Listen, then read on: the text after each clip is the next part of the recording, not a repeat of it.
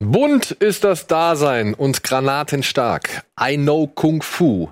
Freier Wille. Was haben alle diese drei Aussagen gemeinsam? Stimmt, Keanu Reeves. Und den behandeln wir jetzt in unserem Spezial Kino Plus.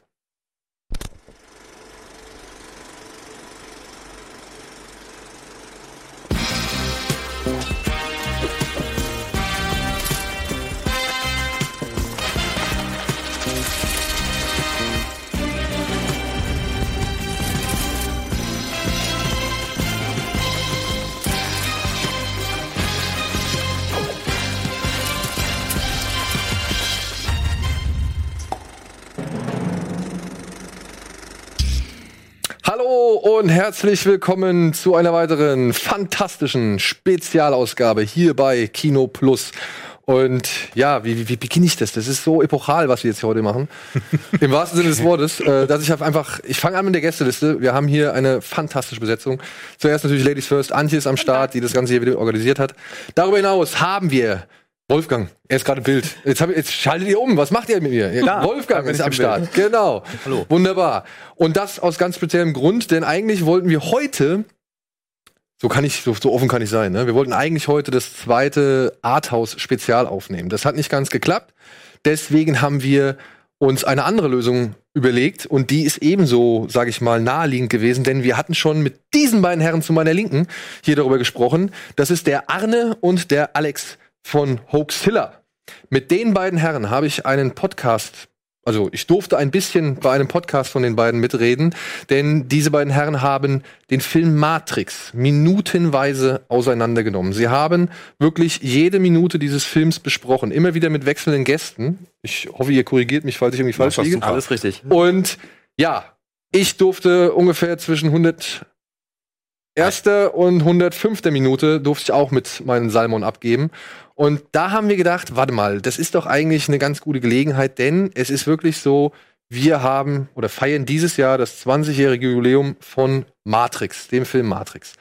Und ohne wen wäre Matrix undenkbar? Keanu Reeves. Keanu Reeves. Er ist gerade in aller Munde wieder.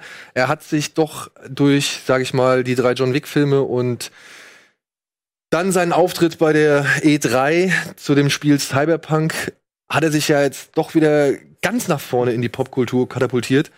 Und deswegen wollen wir heute ein bisschen über Keanu Reeves reden, über unsere, sag ich mal, persönlichen Lieblingsfilme von Keanu Reeves und dann aber auch verstärkt über Matrix, weil es ja doch nun mal ein Film ist, der ja, sagen wir so, das moderne Blockbuster-Kino auf jeden Fall geprägt hat. Wie kein, wie kaum ein anderer. Sagen wir mal so. Ne? Aber, damit ich hier nicht alles alleine labere und wir erstmal so ein paar Basisdaten abarbeiten, gibt's jetzt hier eine kleine Matz zu dem Menschen, Keanu Reeves. Am 2. September 1964 wurde Keanu Charles Reeves im Libanon geboren. Bis heute war er Actionheld, Teufelbezwinger, Zerstörer der Matrix und manchmal auch einfach nur unglücklich verliebt. Auf sein Konto gehen 22 Nominierungen für verschiedene Filmpreise, darunter diverse MTV Movie Awards, der Bravo Otto und der Bambi, aber auch die Goldene Himbeere, die er glücklicherweise bislang nicht gewinnen konnte. Denn eigentlich ist die Karriere des heute vorwiegend als Actionheld bekannten Keanu Reeves, der erst kürzlich unter tosendem Applaus als Protagonist der Gaming-Reihe Cyberpunk 2077 bestätigt wurde, eine der faszinierendsten im Filmbusiness. Unnahbar, schwer einschätzbar und doch scheinbar einer der nettesten Menschen der Welt. Ob wir heute hinter das Geheimnis des John Wick, Neo und Kevin Lomax Darstellers kommen werden, wagen wir zwar zu bezweifeln, aber trotz seines gescheiterten Regiedebüts Man of Tai Chi ist es uns ein Anliegen, die Vita des Schauspielers einmal näher zu beleuchten. Und da wir aktuell auch noch das 20-jährige Jubiläum der legendären Sci-Fi-Trilogie Matrix feiern, liegt nichts näher, als diese beiden Themen miteinander zu verbinden. Viel Spaß also beim heutigen Kino Plus Spezial zu Keanu Reeves und der Matrix-Trilogie. Ja, das war unsere kleine Matz, vorbereitet von Antje, wie immer fleißig und informativ. Vielen Dank. So, jetzt habe ich genug geredet, jetzt seid ihr dran. Womit wollen wir beginnen? Wollen wir einfach mal so der Reihe durch nach alle die drei Filme aufzählen, die so für uns, sag ich mal, die Keanu Reeves Werke sind, die wir erwähnen wollten? Ist das in eurem Interesse? Können wir gerne machen. Kann man gerne machen. Ja? Ja. Für mich ist neben Matrix natürlich der sicherlich popkulturell der wichtigste Keanu Reeves Film ist. Vielleicht wird er irgendwann noch von John Wick überholt. Wir äh, warten da mal ab. Es ist ganz sicher My Private Idaho von Gus Van Sant. Es ist äh, Johnny Mnemonic, weil da schon auch dieses äh, Matrix-Thema ähm, auftaucht, auch weil man da, glaube ich, sehr gut sehen kann, dass ähm, er selten normale Menschen spielt, ja. Also das ist auch etwas, was sich durchzieht und zieht sich dann auch durch bis hin zu Linklaters Scanner Darkly. Ähm, das sind die beiden letzten beides Filme, die nicht besonders gut sind. Das sind keine großartigen Filme, muss ich dazu sagen. Das nicht, ist nicht ein Meisterwerk wie mein Private Idaho, aber es zeigt doch so ein bisschen äh, eine Tendenz, diese beiden äh, Science-Fiction-Filme, ähm, die es in der Karriere von äh, Keanu Reeves gibt. Ich bin ein bisschen persönlicher vorgegangen bei der Auswahl, ähm, gerade weil ich einige Klassiker nachgeholt habe und nicht ähm, damals zu ihrem Zeitpunkt gesehen habe und da die die Wirkung, glaube ich, nicht so beurteilen kann. Ich habe stattdessen modernere Filme gewählt, mit denen ich auch persönlich was verbinde. Einmal habe ich John Wick gewählt, weil wir sowieso über ihn reden und weil das eine von wenigen Reihen ist, die ich von Anfang an verfolgt habe und auch so mitbekommen habe, wie sie nicht nur also wie sich die Reihe in sich verändert hat, sondern auch wie sie so ein bisschen das Action-Kino tatsächlich verändert hat, wenn man mal den ersten jetzt zum dritten, mit dem dritten vergleicht, was mittlerweile so an Gewalt und so im Kino möglich ist. Dann habe ich einen Film gewäh gewählt aus dem letzten Jahr, glaube ich, Destination Wedding, eine Romantic Comedy, wo er sich mal so von einer komplett anderen Seite zeigt und die ich wahnsinnig gern mag. Und dann habe ich einen Film gewählt, den habe ich nicht gewählt, weil ich den besonders gut finde, aber weil ich riesengroße Lust habe, über den zu sprechen, nämlich Knock Knock, wo er den Begriff Opfer so gefühlt eineinhalb ich dachte, Stunden das sei dein Lieblingsfilm. Nein. wo ich, äh, wo er gefühlt so den Begriff Opfer einmal so komplett zelebriert über eineinhalb Stunden lang und äh, ich habe sehr große Lust, mich über Knock Knock zu unterhalten. Ich mach direkt weiter an, komm. Ja, bei mir ist es auf jeden Fall, muss ich nennen, Matrix, wo auch der Podcast natürlich von handelte. Und zwar bewusst der erste Teil, weil der einfach diesen philosophischen Ansatz hat, der in den zweiten und im zweiten und dritten Teil nicht mehr so, nicht mehr so ähm, zum Tragen kommt. Ähm, dann der allererste Film, den ich mit Keanu Reeves gesehen habe, das war Speed damals, den, der mich einfach beeindruckt hat, weil das ein, ein also ein, ein gutes Schauspiel von ihm war. In einem damals außergewöhnlichen Film, fand ich. Ähm, und John Wick, weil es einfach eine überraschend ähm, gut dargestellte Slasher-Action-Geschichte ist, ähm, was eigentlich nicht mein Genre ist. Aber John Wick finde ich tatsächlich sehr gut. Ich habe gedacht, wenn ich bei dir in der Sendung bin, ich muss jetzt bingen und habe dann mal geguckt, was kennst du eigentlich von, von Keanu Reeves und Matrix natürlich auch. Für mich äh, ganz persönlich auf ganz vielen Ebenen äh, einfach ein Film, der mich auch ganz viel geprägt hat, muss ich nennen. Äh, ich habe dann John Wick auch gebinged. Ich hatte die nicht gesehen, die Filme, und habe mir die nochmal reingetan. Die haben, fand ich auch ganz, ganz großartig aus verschiedenen Gründen. Ich habe dann Bill und Ted nachgeholt weil ich festgestellt habe, ich habe den gar nicht gesehen. Hab den geguckt, dann habe aber die Hälfte des Films gekannt, weil das ja irgendwie so popkulturell auch eingeflossen alles ist, was da so vorkommt. Johnny Mnemonic habe ich mir angeschaut und war dann hinterher ein bisschen traurig. Ich kann nachher nochmal über Film sagen, warum ich traurig war, aber ich fand den interessant, den anzuschauen. Ähm, und Speed habe ich vor 100 Jahren gesehen und ich erinnere mich lebhaft, dass ich Konstantin im Kino geguckt habe. Den habe ich auch zu Hause stehen. Und äh, den fand ich beim ersten Mal gucken, okay, der hat ein bisschen verloren, äh, aber da könnte ich vielleicht auch noch ein bisschen drüber reden, äh, weil das war so für mich, der kam ja relativ dicht zu Matrix und dann habe ich, den habe ich tatsächlich auch im Kino gesehen, Konstantin. Also Konstantin, Matrix und was wäre? Ich würde gerne noch John Wick oder wir können auch über Bill und Ted natürlich noch. Ich kann aber was von Bill Ey, und Ted erzählen. Bill und Ted würde ich dann den, den Handschuh einfach mal übernehmen, ja. weil Bill und Ted habe ich auf jeden Fall auch, also den habe ich genannt, weil irgendwie hat den keiner von euch genannt. Und äh, das ist etwas, ey, das ist halt meine Jugend, was soll ich sagen? Ja, ich bin mit diesem Film aufgewachsen. Ich habe den das erste Mal gesehen. Ich weiß gar nicht, ich glaube, ich habe über die ZDF-Kino-Hitparade von diesem Film erfahren. ja, wie so fast alles. Äh, was ich irgendwie damals in meiner Jugend gerne geguckt habe, das habe ich immer gerne äh, im ZDF aufgefasst oder aufgeschnappt.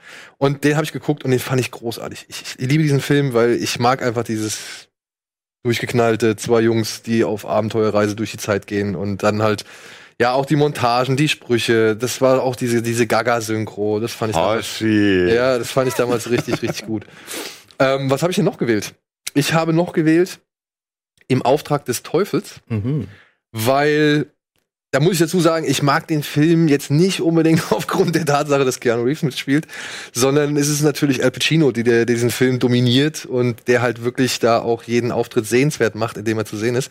Aber trotzdem muss ich sagen, gerade das Zusammenspiel zwischen Charlize Theron und Keanu Reeves, das fand ich schon irgendwie doch interessant und auch Keanu Reeves jetzt gerade, wo du ihn genannt hast. Ich habe mir nämlich noch mal My Own Private Idaho angeschaut mhm. und Keanu Reeves finde ich das war mir jetzt bis, bis vor zwei oder drei Tagen nicht bewusst, aber das, was er in, in, im Auftrag des Teufels macht, ist das, was er in My Own Private Idaho angefangen hat gegen Ende. Mhm. Ja, wo er halt dann wirklich sich dazu bekehrt, zum Establishment dazu zu gehören und, und die obere Elite zu vertreten. Mhm. Und ich finde, das macht Keanu Reeves, spielt das halt in Auftrag des Teufels echt gut aus. Ja. Und ich mag den Film an sich einfach. Ich finde, das äh, war eine, damals eine echt interessante Idee, den Teufel auf äh, das Anwaltsleben mhm. zu übertragen. So, das fand ich schon ziemlich cool. Und dann ein Film, ja, den habe ich dazu gewählt, weil er für mich dann doch der erste Film war, wo ich sagte, ja, Keanu Reeves, cool, den will ich in Actionfilmen sehen. Und dann halt hinzukommt, er hat auch ein großes Jugendidol als Co-Star gehabt, Patrick Swayze. Ähm, und dann wurde inszeniert von Catherine Bigelow, die das wirklich so großartig macht. Und deswegen habe ich halt gefährliche Brandung auf jeden Fall ähm, mit in meine Top 3 gepasst, weil das finde ich einfach einen richtig, richtig guten Actionfilm. Das ist ein Actionfilm, der ein bisschen mehr aussagt, aber wo halt auch. Das Remake taugt nichts. Das Remake ist furchtbar. Ja. Das ist wirklich, also so einen belanglosen Film habe ich selten erlebt. Und der dann halt auch wirklich bei all diesen bei all dieser tollen Standarbeit, kann man ja sagen, ja, der dann wirklich nichts draus macht. Wirklich gar nichts draus macht. Der, der Film ist einfach unwürdig der Stunts, die sie da, die, die sie da inszeniert haben. Und das finde ich halt sehr, sehr traurig. Und dann halt auch noch mit so einem bedeutenden Namen, ne? Also mit, mit gefährliche Brandung, weil du gedacht hast, ja geil, jetzt will ich was sehen. Aber der erste gefährliche Brandung, ich finde den nach wie vor ist mhm. großartig. Diese, diese kühle und gleichzeitig erhitzte Atmosphäre und die Figuren, die ja zum einen irgendwie knallhart kalkuliert und, und weiß ich nicht, bürokratisch sind und dann die, diese freidenkenden Surfer, die sich dem System nicht anpassen wollen und diese beiden Welten, die dann kollidieren oder halt auch miteinander verschmelzen in Form von Keanu Reeves und äh, seiner, seiner Freundin in dem Film, das fand ich schon ziemlich, ziemlich cool. Und dann halt die Action und die Surf-Szenen, also was will, was will man mehr? Ja, Womit wollen wir anfangen? Was ist, äh, obwohl wir können einfach mal, wir gehen erstmal kurz in die Werbung, schnappen kurz Luft und dann suchen wir uns irgendeinen aus. Ja, würde ich sagen? Ja. Cool. Bis gleich.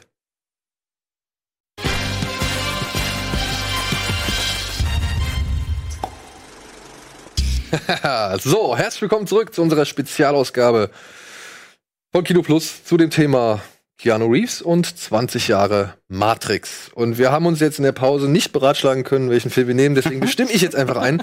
Und da möchte ich gerne einen bestimmen, den möchte ich mir mal so ein bisschen geistig wieder auffrischen, weil nachdem er jetzt genannt worden ist, schon zweimal, habe ich auch wieder Lust, den Film zu gucken. Und ich kann mich halt kaum noch an diesen Film erinnern, weil ich habe ihn einmal gesehen, ich fand den nicht so wirklich gut. Und dann ist der halt auch wirklich von Matrix eben verdrängt worden. Aber das ist Johnny Mnemonic. Mhm. Wolfgang, erklär kurz, worum es geht. Naja, was ist eigentlich da die Idee dahinter? Also eigentlich spielt äh, Keanu Reeves ähm, einen Cyborg, einen äh, Menschen, äh, eine Figur, die sozusagen Daten übertragen kann äh, und die sozusagen da Daten transportieren kann. Und wir können eigentlich, wenn wir uns jetzt mal so nähern, was ist eigentlich das Besondere bei Keanu Reeves, dann ist dieser Film, obwohl er nicht besonders gut ist, wie schon gesagt, ähm, doch eine Möglichkeit, dem Schauspielerischen von Keanu Reeves nachzukommen. Wir sehen hier eben glatte Oberfläche. Ja. Wir sehen hier eigentlich etwas sehr Unmenschliches. Da sehen wir, wie er sich dann da verkabeln kann. Im Prinzip ist das so eine äh, Demonstration von dem, was man heute Brainhacking nennt und was tatsächlich, äh, woran man arbeitet. Also in gewisser Weise Weise leistet dieser Film Pionierarbeit und wir schauen dann natürlich auch ähm, mit, dem, mit dem Wissen der Spätgeborenen auf sowas. Aber man muss sagen, das war damals auch einfach sehr, sehr neu, solche, solche Gedanken in Filme aufzunehmen. Und ähm, auch diese Computeranimationen sind natürlich auch reizend, äh, die da stattfinden. Aber was man hier sehen kann, ist, wir haben es also mit einem Schauspieler zu tun, der ganz stark wegen seiner Oberfläche eingesetzt wird und der diese glatte Oberfläche in unglaublich vielen Filmen, die wir heute äh, behandeln werden, immer wieder nur darstellt und wir fragen uns immer, gibt es da überhaupt ein Inneres? Ist das überhaupt ein Mensch oder ist es eine Maschine oder gibt es da so etwas wie die Seele? Äh, sind die Augen wirklich das Fenster zu einer Seele oder verraten uns die Augen am Ende gar nichts? Und das kann man eigentlich hier so paradigmatisch einfach mal sehen für das, was äh, Keanu Reeves in sehr, sehr vielen Filmen tut. Er ist also kein Schauspieler, der ähm, uns irgendwie seine Seele offenbart. Und man kann ja vielleicht das auch schon ein bisschen mit dem Privaten verknüpfen. Keanu Reeves ist ja wirklich einer der Superstars, von dem wir fast nichts wissen. Und es gibt seit eh und je ne? alle möglichen Spekulationen auch über seinen Lebenswandel. Äh, wie, was äh, äh, lebt er immer noch allein? Äh, es gibt diese, ähm, diesen tragischen Fall ähm, mit seiner äh, äh, Freundin damals, ähm, die äh, dann, aber nachdem sie sich getrennt hatten, auch ums Leben gekommen ist. Einem Autounfall. Auch nur zwei Jahre später war, ne? Äh, zwei Jahre später. aber tatsächlich ist er, ist er ein großes Mysterium. Und wie man äh, seinen man kann bei seinen Rollen oft nicht dahinter blicken, aber bei der Person Keanu Reeves auch nicht. Und das ist eine unglaubliche Seltenheit gerade heute, wo jeder Star sich und sein privates, intimstes permanent zu Markte trägt. Ja. Von wann ist der? 94? 94, ja. ja. 94. Ähm, ich habe den jetzt nicht gesehen, aber ähm, warum? Ich habe von dem vorher auch noch nie gehört tatsächlich. Also war der wahrscheinlich auch nicht so erfolgreich. Der war ein Flop eigentlich. Ja. ja. Was ich da aber gerade so gesehen habe, sah für mich so aus, ging so in eine Richtung, ihr könnt mich gerne korrigieren mit äh, Robocop, mit äh, Total Recall und mhm. so weiter. Kam der zu spät? Der war anders. Oder die, die Story war eine andere. Also was, was, was hier bei Johnny Mnemonic vorweggenommen wurde, war eigentlich unser Cyber-Zeitalter, in dem wir uns befinden. Das war eine Projektion. Also der Beginn mit der Textzeile, die Welt ist durch das Internet vernetzt, 2021 soll der angesiedelt sein. was einfach aus unserer Sicht heute natürlich sehr, sehr amüsant ist, wo wir das Internet in der Hosentasche alle tragen. Ähm, und eben die Idee, eine Festplatte sich in den Kopf einzubauen, Datendiebstahl, Industriespionage, das ist ja das Setting, in dem wir uns äh, hier befinden. Schmuggel. Schmuggel natürlich ähm, und äh, auch so eine so eine überkommene äh, Zivilisation, die da ja auch ein Stück mhm. weit gezeigt wird. Also so, so ich habe mich an vielen Stellen ein bisschen an die Klapperschlange erinnert gefühlt, weil es ja. die absolute schillernde Welt gibt und dann gibt's aber so die die Suburbs, die Low-Techs, die dort äh, existieren. Das war optisch für mich eine, eine krasse Anlehnung an, an an die Klapperschlange. Ich bin sofort dran erinnert gefühlt und habe gedacht, das würde man heute anders darstellen. Das war aber damals offensichtlich der Stil. Und ich bin da ganz bei dir, ähm, dass er äh, wirklich blank slate ist, also auch seine eigene Motivation Motivation. Es geht ja auch um ihn. Es kommt ein ganz bisschen, ich möchte meine Kindheit wieder haben. Er hat ja für diese Festplatte, die er sich implantiert hat, so wird es erklärt, ein Teil seines Großhirns, seines Langzeitgedächtnisses geopfert, damit er diesen Job machen kann. Warum er den macht, ist aber gar nicht geschildert. Mhm. Also wird nicht seine Motivation dafür, dass er so ein Schmuggler ist, geschildert. Und die eigentliche unterliegende Motivation ist, dass er seine Erinnerung wieder haben möchte. Er möchte diese Technik raushaben und das ist sein letzter Auftrag, um sich das zu finanzieren. Das ist ja die Geschichte. Und äh, was ich bei dem Film, äh, Flop machen wir gleich nochmal, spannend finde, ist, dass es ja eine emotionale Szene gibt in dem Film. Unter der Brücke steht er auf diesem Müllhaufen und hat so einen emotionalen Ausbruch und sagt, ich will das alles nicht mehr. Und er endet damit völlig entkräftet, dass er sagt, ich möchte ein Hotelzimmer mit einer Hure, die 10.000 Dollar kostet. Mhm.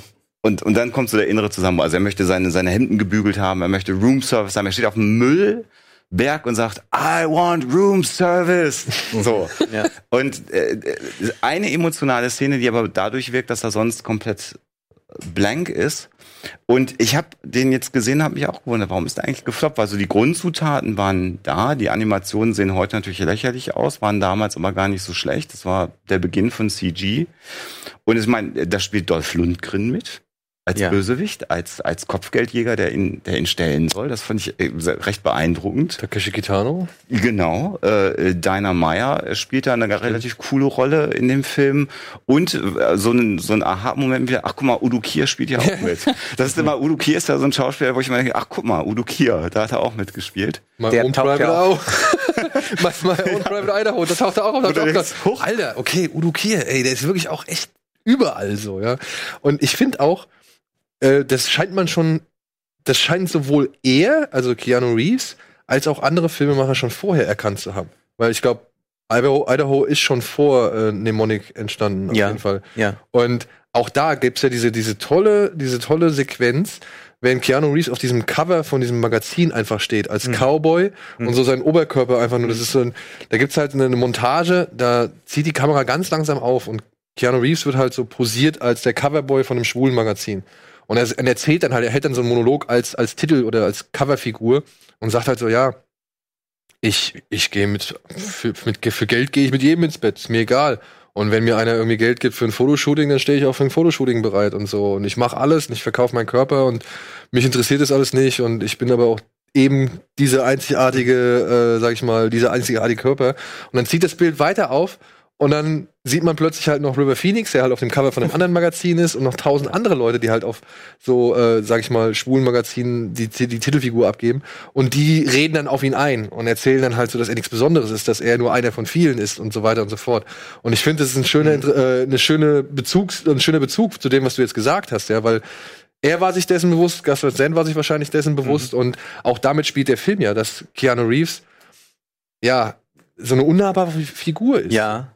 Und dann diese hohe Attraktivität. Kenneth Brenner hat ja, äh, der hat ja viel Lärm um nichts mit ihm gemacht und hat ja gefragt, warum er Keanu Reeves gewählt hat. Und da dachte er, ich würde viel Geld dafür bezahlen, ihn mal in engen Lederhosen zu sehen. Und ich denke, das sehen viele so. Das war seine Begründung, warum er ihn äh, engagiert hat. Ähm, und ja, und bei Nomic geht es dann ja auch äh, eigentlich darum, dass er sich äh, zur Ware macht. Mhm. Ja, also das ist sozusagen ist Unternehmer seiner selbst, wie er das als Stricher in ähm, dem Gus Van Sant Film auch ist. Und was ich ganz interessant, was du jetzt angesprochen hast mit der mit dieser Sache, dass das ja der technische Fortschritt weit ist, das, äh, der spielt in der Zukunft dieser Film und es gibt aber keinen zivilisatorischen Fortschritt, Gar sondern nicht. im Gegenteil, es gibt einen Rückschritt. Wir haben eigentlich äh, dort wieder so eine Rückkehr äh, des Archaischen, der Barbarei. Und man, ich glaube, das ist ein Gedanke, der damals ähm, immer wieder mal auftaucht. Es gibt auch diesen anderen Film mit Dolph Lundgren, äh, Cyborg. Ähm, der so ein, so ein, ich glaube, das ist sogar von, von äh, ähm, wie heißen die, Canon. So ein, so ein richtiger Videotheken. Nee, da bist du, da verwechselst du, das ist Van Damme. Ah, das ist Van Damme. Das ist Van Damme. Ah, das ist Van Damme. Und dann gibt's aber noch einen, noch einen weiteren mit Van Damme, glaube ich, noch einen weiteren Cyborg-Film. Aber spielt nicht Dolph Lundgren da auch mit? Nee, in dem- der spielt, Ralf Möller spielt damit. Der Ah, okay. Auftritt. Aber auch da haben wir so, ein, also so eine barbarische Welt eigentlich Genau. und zugleich einen enormen technischen Fortschritt. Und ich glaube, man kann das heute ähm, auch wieder sehen, weil wir haben eigentlich eine Rückkehr der Barbarei durch die digitalen Medien. Also es Mhm. findet plötzlich auf äh, Plattformen wie YouTube oder so, finden Dinge statt, die einmal vollkommen, also die überwunden schienen, wo man sagte, das ist jetzt so weit weg von unseren zivilisatorischen Errungenschaften, das sagt man nicht mehr, das macht man nicht mehr, das geht nicht mehr. Und das kommt aber jetzt irgendwie wieder. Also technischer Fortschritt und zivilisatorischer Fortschritt gehen nicht immer äh, miteinander äh, gleich einher. Und das zeigen diese Filme auf sehr symbolische Weise. Und ich glaube, dass das tatsächlich bei Johnny Mnemonic auch einfach eine Zukunft ist, in der wir möglicherweise noch nicht sind. Also die haben ja auch diese Augmentierung, die wir einfach noch nicht in unserer Gesellschaft haben. Ich glaube, dass das auch nur eine Frage der Zeit ist, bis das passiert, bis irgendjemand sich einen USB-Stick in seinen Daumennagel einbaut. Ähm, und auch diesen, diesen ganzen barbarischen Teil, das, was du gerade gesagt hast, also ne, wenn es auf YouTube einen Lynchmord gibt zum Beispiel, also wenn man durch YouTube sterben könnte, dann würde das täglich passieren. So. Mhm. Ich bin da voll auf deiner Seite, ja. Vielleicht war der Film aber auch dann einfach, was so die Schauwerte angeht, im Jahr 1994, wo schon so Sachen wie Terminator 2 und sowas Richtig. existiert haben. Ähm, vielleicht war das halt einfach dann zu schlecht. Also es war halt, wahrscheinlich war es Ein gut. guter also, Film. Ja, genau. Also er war limitiert durch seine Möglichkeiten und, und konnte dann halt nicht kompetitieren mit den ganzen, sage ich mal, Filmen, die halt dann auch wieder einen Maßstab gesetzt haben. Ich habe vorhin gesagt, der hat mich traurig gemacht, weil ich habe ihn jetzt dann nochmal frisch geguckt, weil ich gedacht habe, eigentlich ist das ein so spannendes Thema, also technologischer Fortschritt in, in Bezug auf Zivilisation, da bin ich komplett bei. Das wäre ein Film, wo ich sage, jetzt mal ein Remake von dem Film, nochmal wieder 50 Jahre in die Zukunft, äh, modern inszeniert, äh, mit guten Schauspielern. Das ist ein ganz, ganz spannendes Thema. Das müsste eigentlich wieder so, also Cyberpunk, finde ich, ist eigentlich ein Thema für Science-Fiction und Actionfilme, wo man viel erzählen könnte, wo ich sage, da könnte jetzt nochmal eine, eine schöne Welle kommen und so Mnemonic, modern erzählt, andere Special Effects, der könnte Spaß machen, glaube ich. Naja, warten wir ab, was das Spiel bringt. Ne? mit Keanu Reeves. Also Ja, vielleicht kann er wieder Gutmachung leisten für, für Mnemonic. Vielleicht muss das Medium auch wechseln für solche Geschichten. Das kann natürlich auch gut sein. Dass es Ja. vielleicht in einem anderen Medium besser zu erzählen ist. Ja. Also war ja bei den, es gibt ja einige gute Cyberpunk-Spieler, Deus Ex oder so, die das ja auch thematisieren. Auch die mh, mafiösen Jakuza-Strukturen, äh, die natürlich dann dort ihre Geschäfte mit dieser Technologie machen. Hat's ja alles schon gegeben. Ja. Potenzial ist da. Gehen wir mal, ich würde ich würd, ich würd ein bisschen weitergehen, vorangehen. Antje, war Knock Knock. Wo wir schon bei der digitalen Barbarei sind, sagen wir es mal so. genau. Und dann kommt Knock Knock daher. Ein Film, den Keanu Reeves gemacht hat, als er jetzt mal nicht so wirklich viel zu melden hatte. Ich Mhm. glaube, John Wick war schon draußen. den- müsste zwischen zwei und lass mich kurz nachdenken. Nein, es war hinter Teil zwei. Ich musste gerade meine Sammlung zu Hause durchgehen, die chronologisch sortiert ist. Musste gerade überlegen, welche Disc wo steht. Er war nach, äh, er war nach, ähm, er war vor, äh, er war zwischen John Wick 1 und 2. Das wollte ich sagen. Okay, das heißt, er hatte schon wieder so ein bisschen Reputation gewonnen durch John Wick. Genau. Nachdem er schon diverse Flops, und das muss man ja auch mal, mal kurz festhalten, ne? Also Harry Reeves war ja ein Mann, der halt auch schon kolossale Flops abgelegt hat, die aber irgendwie dann doch nicht so seiner Popularität geschadet haben, ne? Also, er, wenn man das mal auch noch vergleicht mit seiner Jugend, ich meine, der hat die, die Highschool mehrfach abgebrochen, weil er halt aus mangelnder Disziplin, wie es so schön heißt. Und ich glaube, der hat schon relativ schnell erkannt, dass er ziemlich viel Glück hatte vielleicht oder dass er halt nicht unbedingt äh, sich das allzu hart er ah, Er sagt es ja immer wieder auch so. Also wenn man, man, er wirkt immer so demütig im Hinblick auf das, was er jetzt macht und immer so dankbar für, für die Arbeit. Also ich glaube schon, dass er, das passt zu dem, was du gerade gesagt hast. Einfach dieses Erkennen, dass er mit dem, was er liebt, Geld verdient. So, was ja jeder, wo ja jeder dankbar ist, wenn er das machen kann. Und äh, er ist einer der Schauspieler, die das auch immer wieder betonen, auch wenn man ihn gar nicht danach fragt. So manchmal hat man das Gefühl, ja, ich bin John Wick und ich, bin- äh, ich bin Keanu Reeves und ich bin sehr froh, dass ich Geld für das bekomme, äh, wofür ähm, oder womit ich Spaß habe. Das ist ja so, das ist das, was ich als erstes mit ihm verbinde. So. Ja. Und dann kommt ein Film wie Knock Knock daher. Genau. So eine kleine Independent-Produktion, nachdem 47 Ronin der Mhm. absolute Vollflop war. Nicht ganz unbegründet, muss man dazu sagen, falls den jemand von euch gesehen hat. Mhm. Nee, also es ist schon, es ist schon eine Ja. Katastrophe. Hat mich immer so ein bisschen im Nachhinein an diesen The Wall erinnert. mit, Mhm. mit Matt Damon? Ja. Ja, ja, ja. Das war auch alles so leer und so Ja, ja, ja. nur groß und bombastisch, aber überhaupt gar nichts dahinter. Nee. Ja, dann kam John Wick, das war dann wieder so ein bisschen der, der Aufschwung, aber dann kommt schon gleich so ein Film wie Knock Knock. Sein Regiedebüt war auch noch. Man of Tai Chi, das war noch vor, War das vor vor- 47 Echt? Ronin. Ah, okay. Genau, und dann kam irgendwie dieser Knock Knock von Eli Roth. Und ähm, das konnte, fand ich, auf den ersten Blick so alles sein. Also man, der, der wurde ja stark, er wurde immer so stark drauf eingegangen, hier wird die, äh, dieses ganze Geschlechtergedöns vertauscht. Also normalerweise Horrorgenre sind immer die Männer die Bösen und die Frauen, Final Girl, diese ganzen Motive sind die Opfer. Hier wird's umgedreht von Eli Roth und äh, Keanu Reeves spielt einen Familienvater allein zu Hause, der von diesen zwei Damen malträtiert, gefoltert und später äh, in der Öffentlichkeit bloßgestellt wird. Wie genau ähm, kann man sich dann ja angucken. Es gibt dieses ganz berühmte Bild von der letzten Einstellung. Das ist, glaube ich, auch mittlerweile viral gegangen. Aber wer den Film noch nicht kennt, ähm, nehme ich das mal nicht vorweg.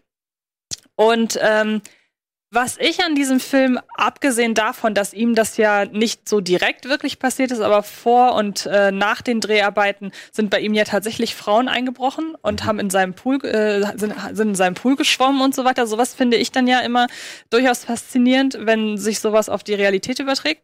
Aber was ich an dem Film irgendwie bis heute faszinierend finde, ist, dass ich tatsächlich nicht weiß, wie ich diesen ganzen Quatsch einordnen soll, so richtig. Weil einerseits denke ich mir, es ist schon auf eine ganz verquere Art smart zu sagen, wir haben zwei attraktive Frauen, die äh, halb so breit und so stark sind auf den ersten Blick wie er und die dann aber nicht über körperliche Kraft sich äh, da äh, ihn, ihn, ihn kaputt machen, sondern die ihn wirklich so seelisch vor allem zerstören. Also gerade die Szene, wo sie ihm da die Kopfhörer aufsetzen und die, die Lautstärke immer weiter aufdrehen, bis, keine Ahnung, er wahnsinnig wird oder das Trommelfell platzt oder was auch immer.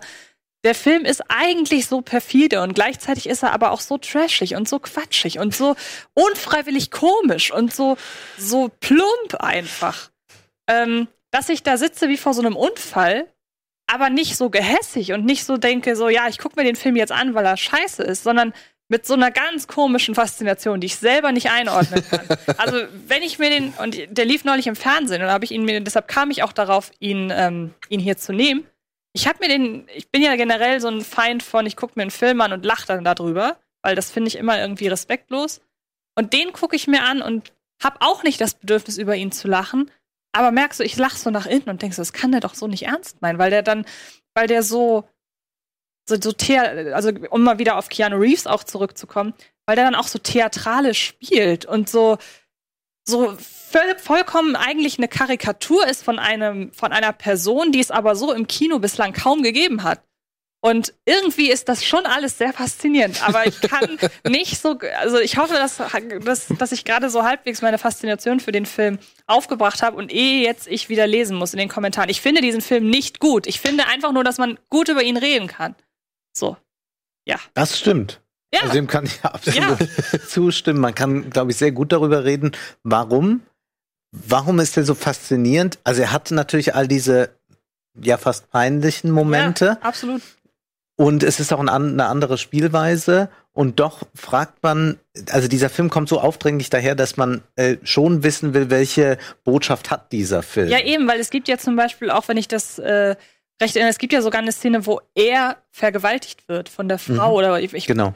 Und da denkt man sich dann auch, also meint Eli Roth das gerade ernst? Will er damit so einen Kommentar auch abgeben, meinetwegen sogar auf Rape and Revenge und so dieses mhm. Ganze, mhm. weil Vergewaltigung im Horrorkino ja durchaus einen Stellenwert einnimmt, einen sehr fragwürdigen, mhm. wie ich finde.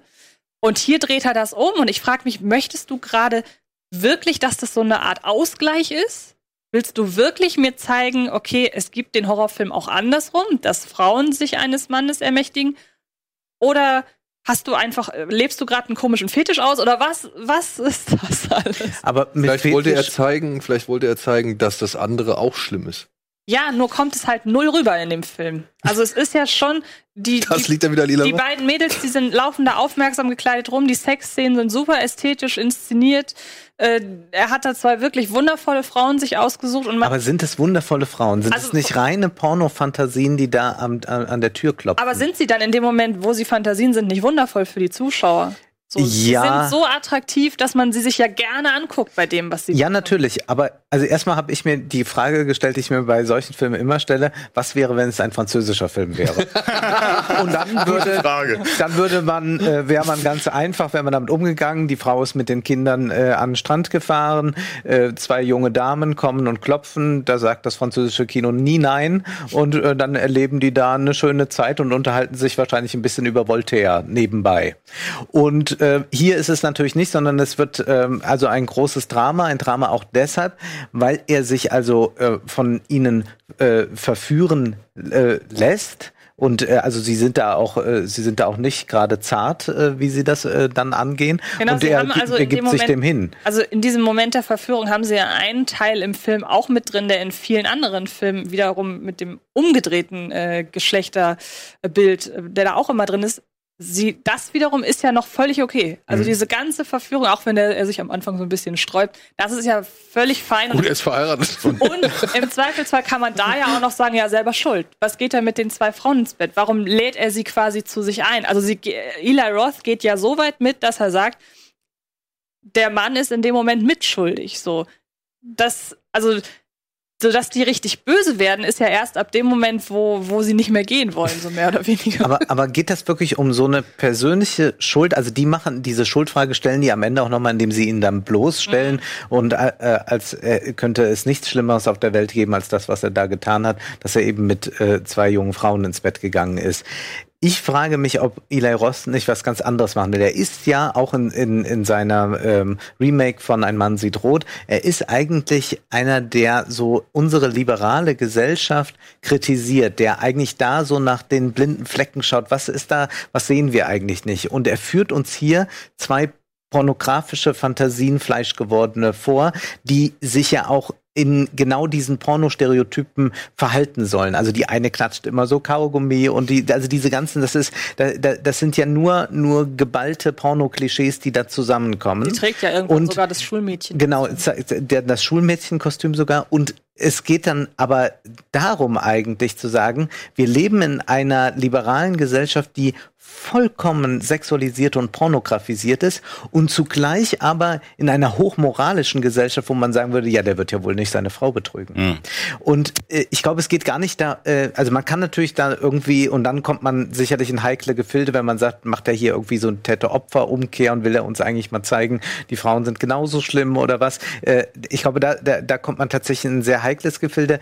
Ich denke, es ist mehr so eine Liberalismuskritik, die fragt, ähm, was haben wir eigentlich uns für eine merkwürdige Moralvorstellung zusammengebastelt inmitten einer vollkommen pornografisierten Gesellschaft und das sind auch eben, ist ja auch so, ein, so eine Villa, wo sozusagen die, diese Hochglanzpornos gedreht werden. Und das ist für mich eigentlich das äh, sehr Interessante, gerade weil es nicht so ganz dann greifbar ist. Also auch diese These, die ich jetzt gerade genannt habe, geht nicht 100 Prozent auf, aber ich glaube, das ist eine gewisse ich würde fast sagen, auch wenn es sich um Eli Ross handelt, eine, eine Kunst, so etwas zu machen.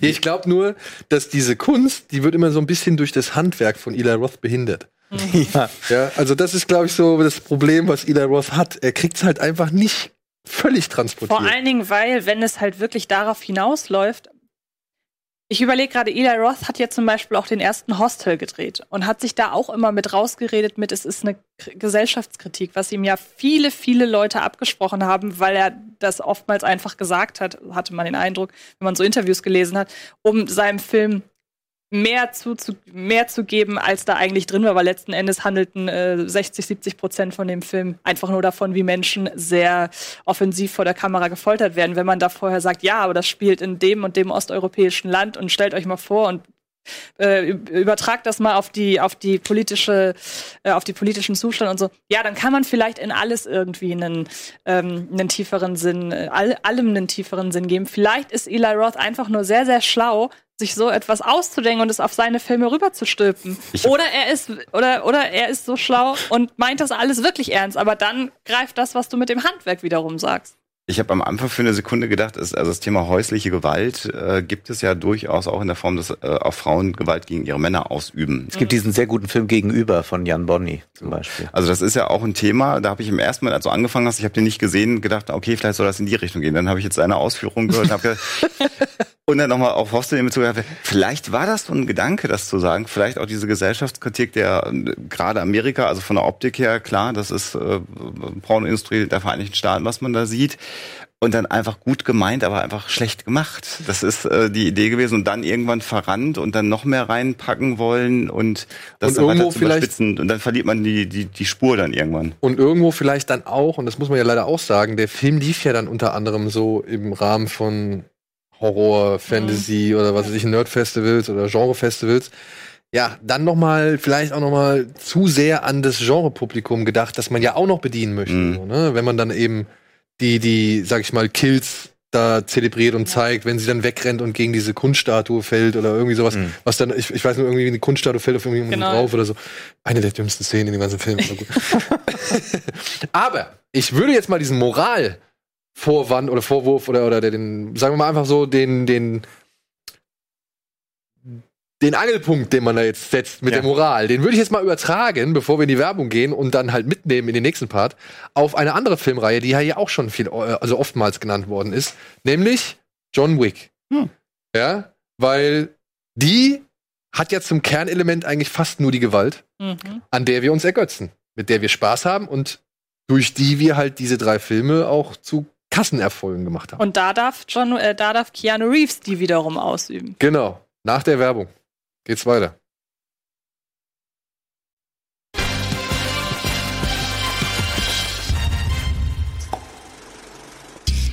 Willkommen zurück zur Kinoplus Spezialausgabe zum Thema Keanu Reeves und Matrix. Und ja, wir sind schon mittendrin in, sag ich mal, jetzt der Filmografie von Keanu Matrix, äh, Keanu Matrix, Keanu Reeves und springen wild und her. Und wo wir jetzt gerade bei einem Film waren, der vielleicht eine fragwürdige Moral angegriffen hat, aber nicht so ganz diesen Angriff richtig, sag ich mal, äh, inszenieren konnte, sagen wir es mal so, Gehen wir weiter zu einem anderen Film, der, ja, wo man das der Moral ein bisschen leichter sieht, glaube ich. äh, Und der aber trotzdem halt wirklich vor allem auf Gewalt basiert, nämlich John Wick. Aber sowohl du, als auch du, als auch du Also eigentlich alle.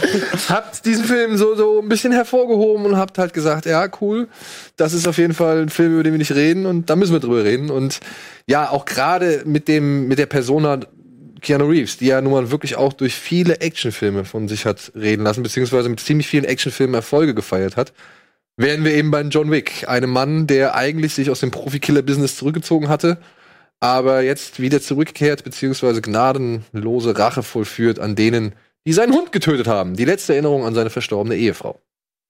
Ist es ungefähr so zusammengefasst? Ja, ne. Gut zusammengefasst. Ich würde sogar noch weitergehen, dass der Hund, also im Prinzip wurde die zweimal ermordet. Ja. Ja. Also der, der Hund ist quasi so, was man psychoanalytisch vielleicht Fetisch nennen würde. Also nicht Fetisch im Sinne von sexuellem äh, Ja. aufgeladenen Ding. Und der wird, also er lebt, also die, die Frau wird zweimal ermordet quasi. Also sie stirbt einmal und dann wird sie nochmal ermordet, Ermordet. quasi. Und äh, dadurch wird auch so deutlich, dass er niemanden mehr hat. Also jetzt ist er ganz allein. Ja, und er, er kann auch nicht, er kann auch nicht äh, trauern oder oder seine Emotionen, die er auf Ja, den Hund projiziert genau. hat. Das sagt er ja irgendwann auch. Ich hab, das, worauf ich noch meine letzten Emotionen projizieren konnte, haben sie mir genommen. Mhm. Also deswegen der Fetischgedanke gar nicht schlecht. Es gibt eine, eine kleine Anekdote, wenn ich die ganz kurz einschieben kann, die Slavoj Žižek mal erzählt hat von der Psychoanalytiker, von einem Bekannten, dessen Frau gestorben war, ähm, aber ähm, sie hat, glaube ich, ein Kätzchen oder so gehabt und das streichelte er immer und erzählte dann von seiner äh, verstorbenen Frau und es machte ihm gar nichts aus, so schien es zumindest. Die Leute waren schon etwas irritiert davon und ähm, als diese Katze starb, äh, brach dieser Mensch zusammen, äh, weil er sozusagen damit war die Frau wirklich tot. Ja. Und das, das ist äh, das hier und das ist ein genialer Einfall für Actionfilm, wo man erstmal sagen würde, ja, das ist viel Haut drauf. Nee, äh, also das, das muss man erstmal so klug hinbekommen. Ja. Wobei ja in 99 Prozent aller anderen Filme einfach die Frau umgebracht worden wäre und dann wäre die Geschichte Genau. genauso erzählbar gewesen. Ja. Also es ist auch interessant, dass du da einfach diesen Kunstgriff, dass sie schon Ja. tot ist. Aber wird dann nicht hier einfach auch so ein bisschen mit der, sag ich mal, ah, wie, wie kann ich das jetzt ausdrücken? Ich will nicht sagen Beliebigkeit, aber viele Leute, auch im Film wird es ja immer oftmals thema- thematisiert, dass man immer wieder sagt, und das alles für oder wegen eines Hundes. Ja, und das alles wegen. Na, für. Außenstehende sieht's ja so aus. Genau. Aber der Film, der kokettiert ja auch damit. Also, es ist ja nun mal halt. Es gibt ja einige Leute, die kommen aus dem Kino und sagen, haha, geil, der metzelt da 38 Leute ab, nur weil die den Hund getötet haben. Ja, die, die, also da ist diese psychologische Ebene, ja, Ja. nicht so wirklich angekommen, möchte Ja. ich jetzt vielleicht behaupten. Ja. Und ich Die haben würde halt, Florentins Lacan Podcast wahrscheinlich nicht gehört. ja.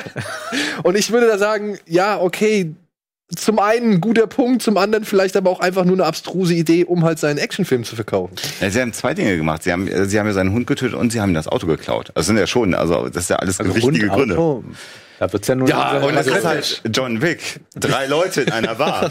Ja, du hast- einem Stift. Du hast halt dem Falschen ans Bein gepinkelt. Das, ja, ist, okay. das ist die Geschichte. Also ich sag mal so zum Beispiel, ich habe jetzt vor kurzem den ersten Rambo-Film gesehen und das ist ja eigentlich auch fast ein Drama darüber, wie man mit US-Veteranen umgehen kann. Und das würde auch keiner, der aus dem ersten Rambo-Film rausgegangen ist damals, wird wahrscheinlich sagen, es war aber ein geiles Drama. So. Der wird auch sagen, das war aber sehr, sehr, sehr spannend, wie sich dieser Mann da freigekämpft hat.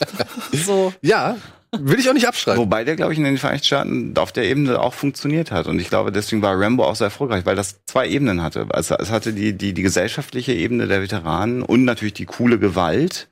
Und ich habe den sehr, nicht im Kino gesehen, habe den später immer gesehen. Und ich war tatsächlich davon beeindruckt, weil ich immer nur die Memes kannte sozusagen. Damals hießen die noch nicht so über Rambo und habe den Film dann gesehen, habe dann irgendwann erst verstanden, was die eigentliche Geschichte hinter John Rambo gewesen ist, hinter dem ersten Film, ähm, wo er da einfach, wo ich immer gedacht habe, warum sind die also gemein zu dem? Also ich war relativ jung, als ich, ne, der kommt dann, der Sheriff ist doof und sagt, hier, geh mal bitte weiter, nächstes, nächste Stadt, ne, also hier bleibst du mal nicht. Das hat mich schon auch beeindruckt. Und es war völlig nachvollziehbar, warum er dann so re- reagiert. Also ein Tier in die Ecke drängen, mit der Erfahrung, posttraumatische Belastungsstörung, kann man ja alles reininterpretieren, natürlich in die Figur von äh, John Rambo. Ich glaube, das hat in Amerika mehr bewegt, als das für uns vielleicht der Fall Und er war. kam zu einem. Zeitpunkt, wo es halt auch noch in den Köpfen, Köpfen der war. Menschen drin war. Ja, also eben gerade Vietnam. Mhm. So, das war ja so eine Art ja, Aufarbeitung des Ganzen. Und es gab ja eine ganze Reihe, ne? Wir erinnern uns zurück bis Ja, an ja, und Deer Hunter und ja. so weiter. Ne? Also Rambo war, glaube ich, einfach, ich würde fast schon sagen, eine logische Entwicklung, wie das Thema im amerikanischen Film bearbeitet und verarbeitet wurde. Trotzdem nimmt man Rambo heute als Actionheld wahr. Genau Das wie man- machten aber dann die Fortsetzungen. Genau wie man Keanu Reeves als Actionheld wahrnimmt. Aber dadurch, dass er so erfolgreich ist, kann ich mir vorstellen, dass vielleicht doch mehr Leute, als wir denken, auch wenigstens so ein bisschen die tragische Geschichte von, von John Wick, dass sie ihnen nahe geht und dass man merkt, okay, da steckt doch mehr hinter. Weil es gibt so viele Actionfilme, äh, die, die rauskommen und die auch versuchen, einen neuen Helden irgendwie zu etablieren und es klappt nicht, weil es einfach nur irgendein Held ist mit irgendeiner beliebigen ähm, ja, mit irgendeinem beliebigen Motiv, um um sich zu ballern. Dann wird wieder meinetwegen die Frau umgebracht, einfach so. Und hier ist es aber eben mal, geht es ein bisschen tiefer und vielleicht ist es ja deshalb alles so erfolgreich geworden auch. Nicht nur, weil es gut aussieht, sondern weil es auch, weil da auch ein bisschen mehr hinter ist. Ich glaube, dass es tatsächlich noch einen anderen Grund gibt, warum John Wick so erfolgreich geworden ist. Zum einen ist es natürlich die Tatsache, dass er ein super nachvollziehbares Motiv hat. Ne? Er hat quasi nach dem Tod seiner Frau nur noch seinen Hund, sein Auto und sein Haus gehabt. Und das hat er nach den ersten 15 Minuten des Films halt alles nicht mehr. Deswegen war im Grunde auch alles egal. Er hatte früher eine Karriere als, als Assassine, als, als Profikiller die er dann mal eben wieder ausgebuddelt hat, inklusive der ganzen, der ganzen Lore, also der ganzen Geschichte um dieses Profi-Killer-Business, die sehr, sehr fantastisch ist und viele Leute ähm, wahrscheinlich beeindruckt, weil die offensichtlich ja diesen, diesen Kodex haben, der dann so halb verfolgt wird und an den sich dann in witzigen Situationen alle möglichen Leute halten müssen, obwohl es eigentlich völliger Quatsch ist. Und das ist aber das, was diesen, diesen Film so interessant macht. Abgesehen davon hat er halt sehr nachvollziehbare, realistische Action-Szenen. Action-Szenen. Ähm, abgesehen natürlich davon, dass das äh, völliger Irrsinn ist, dass da irgendwie 400 Leute auf ihn zugestürmt kommen, die er dann alle umbringt und nachdem die Szene vorbei ist, kommen dann irgendwie in, in 40 weiteren Szenen genau das Gleiche. Also ne, die, die Anzahl seiner Widersacher ist ein bisschen übertrieben. Ähm, Findest du? Aber diese, was du ansprichst, Aber- diese Ordnung ist, glaube ich, ganz wichtig. Denn ja. was wir eigentlich bei John Wick erleben, ist ein enormes Phänomen, dass ähm, durch alle Klassen hindurch dieser Film geliebt wird. Also das ist wirklich ein ganz, ganz breites Phänomen äh, über ein, äh, ein Actionpublikum hinaus, auch über Bildungsschichten hinaus und so. Das ist äh, und ich glaube, es ist aus dem Film spricht einmal eine große Sehnsucht nach einer gewissen Ordnung, äh, die die da sein soll. Und ich glaube, dass dieser Film ähm, wirklich aber so zahm ist wie das Hündchen Daisy. Äh, Das klingt jetzt bei einem Film, der ab 18 freigegeben ist, vielleicht irritierend. Aber ich glaube, ich habe selten einen so sanften und zarten Film gesehen wie äh, John Wick 1, 2 oder 3. Die, natürlich sind diese Action-Szenen wahnsinnig, äh, diese Kampfszenen wahnsinnig brutal, könnte man sagen. Aber sie sind so stark ästhetisiert. Sie sind in einer solchen Schönheit. Ich habe das mit eigentlich mit einem Ballett äh, verglichen Ja, ja. und das ist durchchoreografiert bis zum Schluss und eben nicht am, am das ist auch ein Film, der, der, seine Spannung nicht irgendwie sagt, das machen wir mal äh, später noch am Schneidetisch, da zacken wir die Szene und machen das irgendwie ganz wild, so wie bei Marvel zum Beispiel, ähm, sondern hier wird wirklich mal was gezeigt und das, glaube ich, ist das, was, was diesen Film, ähm, also dem Film gelingt es so, eigentlich die Gewalt von der Gewalt zu reinigen. Sondern man, man, es ist, es wird zu einem ästhetischen Erlebnis und es ist nicht so, dass man in irgendeiner Weise aus diesem Kino aggressiv oder irgendwas rausgeht. Also, also- auch dieses Publikum ist ein ganz, ganz liebes, so habe ich es zumindest erlebt. Also, du hast das Wort Moral äh, ja angeführt. Äh, Moral ist für mich bei John Wick überhaupt gar kein Thema. Das liegt aber auch daran, äh, und da bin ich völlig bei euch, dass das Worldbuilding, in dem diese, diese Geschichte erzählt wird, so perfekt gemacht ist, dass es in sich komplett stimmig, kongruent. Es gibt Regeln und du hast keine. Ich, ich vergleiche das. Äh, ich habe das hinterher verglichen mit mit Harry Potter. Das ist, die leben in ihrer eigenen Welt und alle, die außen rumlaufen, sind die Muggels. Und dann gibt es diesen diesen High Table. Ja. Es gibt diese diese diese Gilden. Es gibt dieses Regelwerk, was parallel zu unserer Gesellschaft stattfindet, von der von der unsere Gesellschaft nicht äh, nichts weiß. Und dann ist Moral auch kein Thema mehr, weil Moral in dieser äh, in, in, in dieser Welt gar keine Rolle mehr spielt. Dringt auch nicht mal ein in Form von Polizei oder so. Nichts, ja, die, das ist ja gerade das, so, äh, bist du wieder im Geschäft und da liegen da drei Leichen und der guckt rein und sagt, nee, ich musste nur ein paar Sachen noch erledigen. Ja. Und dann sagt der Polizist, schönen Abend noch. Und ich meine, das ist ja genau diese Überhöhung. Das ist, äh, der geht halt nicht rein in Diagon Alley, der, der Polizist. Der weiß, das ist nicht mehr meine Welt, alles gut, ich gehe wieder nach Hause, Ruhestörung, jetzt ist ja still wieder, ich kann nach Hause fahren im ersten Teil. Fand ich eine ganz großartige Szene, wie das da gelöst ist. Äh, Das ist nicht meine Welt, in die ich reingehe. Und die Gewalt, ich habe meinem Bruder von John Wick erzählt, meinem älteren Bruder am Telefon hier, ich bin bei Kinowurst mit, mit Daniel und dann äh, John Wick und habe mir das geschildert und dann sagte mein Bruder immer zu mir, Brüderchen, das sind doch eigentlich gar nicht die Filme, die du guckst, was du mir da gerade erzählst. Du guckst doch gar nicht diesen brutalen Kram. Und es ist so überhöht und es ist so distanziert, die Gewaltdarstellung, dass ich an wenigen Stellen nur gezuckt bin. Ich bin echt ein Weichei, was Gewaltdarstellung angeht. Aber es ist so künstlich und es ist so klar choreografiert und, und, und, und dargestellt, dass du also ich habe zwischendurch so ein bisschen Guilty Pleasure irgendwann gehabt, weil ich mich er erfreut habe an der Darstellung, wie es gemacht wird und gedacht, hab, aber da sterben gerade per Kopfschuss 34 Leute und ich lehne persönlich Gewalt ab und ich sitze dann und denke, das war schon cool. und das ist, wenn das gelingt, glaube ich, dann dann äh, ist der Erfolg da und das geht ja auch konsequent weiter. Ja. Und das, was Wolfgang eben gesagt hat zu dieser Ästhetisierung der Gewalt, ich hoffe, ihr erinnert euch, genau das Mhm. war das Gleiche, was, was mir halt zum Beispiel ja auch schon seit frühester Kindheit irgendwie Genau. gefällt, was ich durch John Woo kennengelernt habe. Weil der es ja genauso gemacht hat. Der hat ja auch Genau. dieses Ballett in die Action reingebracht, diese Oper. Und die finden wir aber auch wieder in Matrix, die da ja, Ja, auch ja. übernommen worden ist, um eben genau das aufzugreifen. Er hat ja lange trainiert dafür. Genau. Ja. Und jetzt meine Frage. Jetzt wirklich meine Frage. Ähm, wäre John Wick ohne Keanu Reeves machbar gewesen? Ist Keanu Reeves ein entscheidender Faktor an John Wick?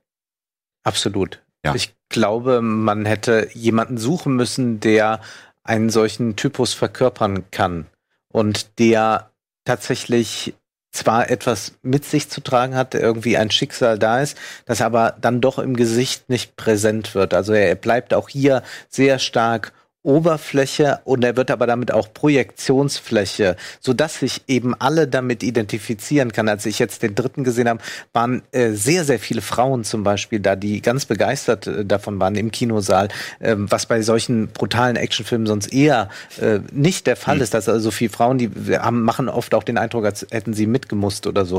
Und das war da gar nicht der Fall. Und ich glaube, man hätte jemanden finden müssen, der das auch kann. Ich, mir fällt da jetzt gar niemand ein, ähm, der, der das könnte, weil es geht hier nicht um jemand, der irgendwie einfach einen guten Haut drauf Typen spielt oder auch nicht jemand, der große Innerlichkeit spielen kann. Also ein Bradley Cooper wäre zum Beispiel nicht zum Beispiel ein denkbarer John, John Wick gewesen?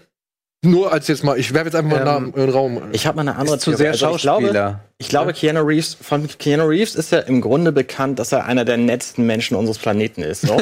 Und das ist aber sein Schauspielerwesen. Ich glaube, dass das mir hilft, die Rolle von John Wick irgendwie zu erkennen, weil ich weiß, okay, eigentlich will er denen nichts Böses, es geht um die Sache. So, abgesehen davon ist das natürlich so distanziert, gewalttechnisch, dass ich als jemand, der auch so Splasher-Filme überhaupt nicht mag, das, das ab kann. Ähm, und ich glaube, der Film hätte auch mit einem anderen Schauspieler funktioniert. Mir fällt jetzt gerade keiner ein. Bradley Cooper ist, ist ein okayer Versuch. So, ich meine, es gibt auch James Bond in verschiedensten Varianten, die auch alle irgendwie funktionieren. Ich halte nichts für ausgeschlossen, was das angeht. Aber ich glaube, dass das ähm, für die Nachvollziehbarkeit sehr hilft, dass man weiß, was Keanu Reeves sonst so gespielt hat, wie er in seinen anderen Rollen drauf ist. Und ähm, deswegen er für diese Rolle sehr, sehr gut funktioniert. Wir sind ja immer kritisiert worden oder man sagt, hat uns nachgesagt nach dem Matrix-Projekt, wir würden Keanu Reeves nicht mögen, wir würden sagen, das sei ein schlechter Schauspieler, weil wir oft darüber uns amüsiert haben, dass er sehr stoisch ja spielt. Das ist ja eigentlich das, das kann er ja auch gut. Manche sagen Leistungsverweigerung. ja. So kann man das auch nennen, ja. Äh, äh, ich schätze ihn aber äh, sehr als Schauspieler und genau das ist ja hier bei, bei John Wick auch wieder der Fall. Also Projektionsfläche brauche ich nicht nochmal wiederholen, was du gesagt hast. Und gerade diese, diese, die, dieser stoische Charakter, für den er auch als, als Schauspieler ja gilt, passt da perfekt rein. Und was mir bei John Wick, als ich die erste Viertelstunde, die ersten 20 Minuten dann geschaut hatte, durch den Kopf geschossen ist, ist, ich gedacht, boah, und der spielt, der spielt einen Mann, der seine Frau verloren hat. Und ich meine, das ist ja auch seine private Geschichte. Das sind alles Dinge, die bei mir auf so einer, auf so einer subkutanen Ebene alle mitgelaufen sind, wo ich dann auch gedacht, boah, was, also ich war dann auch wieder emotional beim Schauspieler, war emotional bei der Rolle und das ist genau die Projektionsfläche. Ich habe angefangen, da viel mehr reinzulesen. Ohne dass er was mimisch macht. Ohne dass er was macht. Das, das sind die Filme, die bei mir im Kopf laufen. Mhm. Und im Film wird hier nur gesagt, er ist einfach extrem fokussiert. das, ich meine, die spielen ja auch noch damit. Ja, ja. Ne? Äh, he's extremely focused. Also ich meine, das ist ja, die spielen ja sogar, also sie, man hat das Gefühl, die wissen genau, warum sie ihn gecastet haben und äh, jeder Kritikpunkt wird weggenommen, indem man sagt, naja, das ist ja die Figur von John Wick, der kann ja nicht anders sein. Also wäre Keanu Reeves kein Method Actor, sondern ein Real-Life Actor. Ich kenne ihn nicht, ich müsste den mal kennenlernen. Also ich sag mal so, wir haben ihn ja vor einer Weile getroffen. Ja, wir haben ihn. Okay. Ja. Und wir saßen im Hotel und er ist zweimal an uns vorbeigegangen. Und er ist so, wie man ihn aus John Wick kennt. Also da war gar kein Unterschied für meiner Empfindung nach. In dem Moment, als er an uns vorbeigelaufen. Du hattest ihn ja noch selber im Interview, da hatte ich ihn nicht mehr. Aber nur als er da vorbeigegangen ist, er hätte eins zu eins so auch in John Wick eine Straße lang gehen können. That's true. Das ist ein Präsenzschauspieler. Das ist ein Schauspieler, der im Prinzip nicht in großen Rollen schlüpft. Da zieht man das ein oder andere Kostüm an und es gibt paar Filme, auch über die wir heute sprechen, wo das ein bisschen vielleicht stattfindet. Aber eigentlich ist er ein reiner Präsenzschauspieler. Der sieht so aus, der hat dieses Gesicht ähm, der kann zwei, drei Dinge, äh, variiert der damit schon mal. Das ist überhaupt nicht negativ gemeint, sondern das, es gibt ganz viele großartige Präsenzschauspieler. Charles Bronson äh, ist mhm. ein, ein, reiner Präsenzschauspieler, mhm. der, ähm, der, der gar nichts macht. Gut, der hat komödiantisches natürlich, muss man nochmal anders, obwohl das ja ähm, äh, Keanu Reeves auch mal eine Zeit lang gemacht hat. Da macht, muss er, Ko Komödie ist nämlich immer äh, körperlich auf eine andere Art, da muss man natürlich auch äh, mimisch sehr viel machen, aber es ist ein reiner Präsenzschauspieler, der einfach da ist. Und was das unterstützt, ist ja die Tatsache, dass in John Wick ja kaum geredet wird, von ihm zumindest. Mhm, er ist ja ein wahnsinnig wenig. schweigsamer ja. Typ. Und ähm, das könnte man ja kompensieren, dadurch, dass er halt irgendwie ewige lange Monologe hält, bevor er den Leuten irgendwie in den Kopf schießt, was ja wiederum dann gar nicht passen würde zum eigentlichen Konzept Zeitlich. und auch zur Figur. Zeitlich auch, genau. Und ähm, das, das passt da ja auch noch direkt zu. Er muss ja einfach nur irgendwo auftauchen und schon weiß man, was Sache ist, ohne dass er ankündigt so. Und das passiert jetzt. Und was mir bei John Wick einfach gefällt, bei der ganzen Reihe, äh, ich habe es eben gerade schon mal so im Vorgespräch gesagt, die Kompromisslosigkeit, wie dieser Film gemacht ist. Dieser Film macht all das nicht, was sonst in Hollywood sein muss. Also spätestens, wenn es den dritten Teil gibt, dann, äh, wenn das irgendwer anders inszeniert hätte und die Geschichte geschrieben hätte, sehe ich schon die Making-ofs, wo dann die Autoren sitzen und sagen, wir haben uns im dritten Teil entschieden, jetzt auf die äh, Lebensgeschichte von John Wick einzugehen, die Vergangenheit zu beleuchten. Ja. Es wird Zeit zu erfahren, wer ist eigentlich John Wick. Wir müssen wissen, wie er der äh, Täter geworden ist, der ist. Dann der, taucht der noch ein Halbbruder auf. Und, der, und so. Ja. Und das lassen die einfach alles weg. Und das du, du brauchst du auch nicht. Also auch, du, auch die Welt wird ja nicht erklärt. Es gibt nicht den Vorspann, es ist das Jahr 2019, wir befinden uns in New York, unwissend von dem Menschen. Nein, du wirst da reingeschmissen und du lernst das Learning by Doing. Irgendwann kommen die Goldmünzen, dann siehst du, okay, die haben keinen, die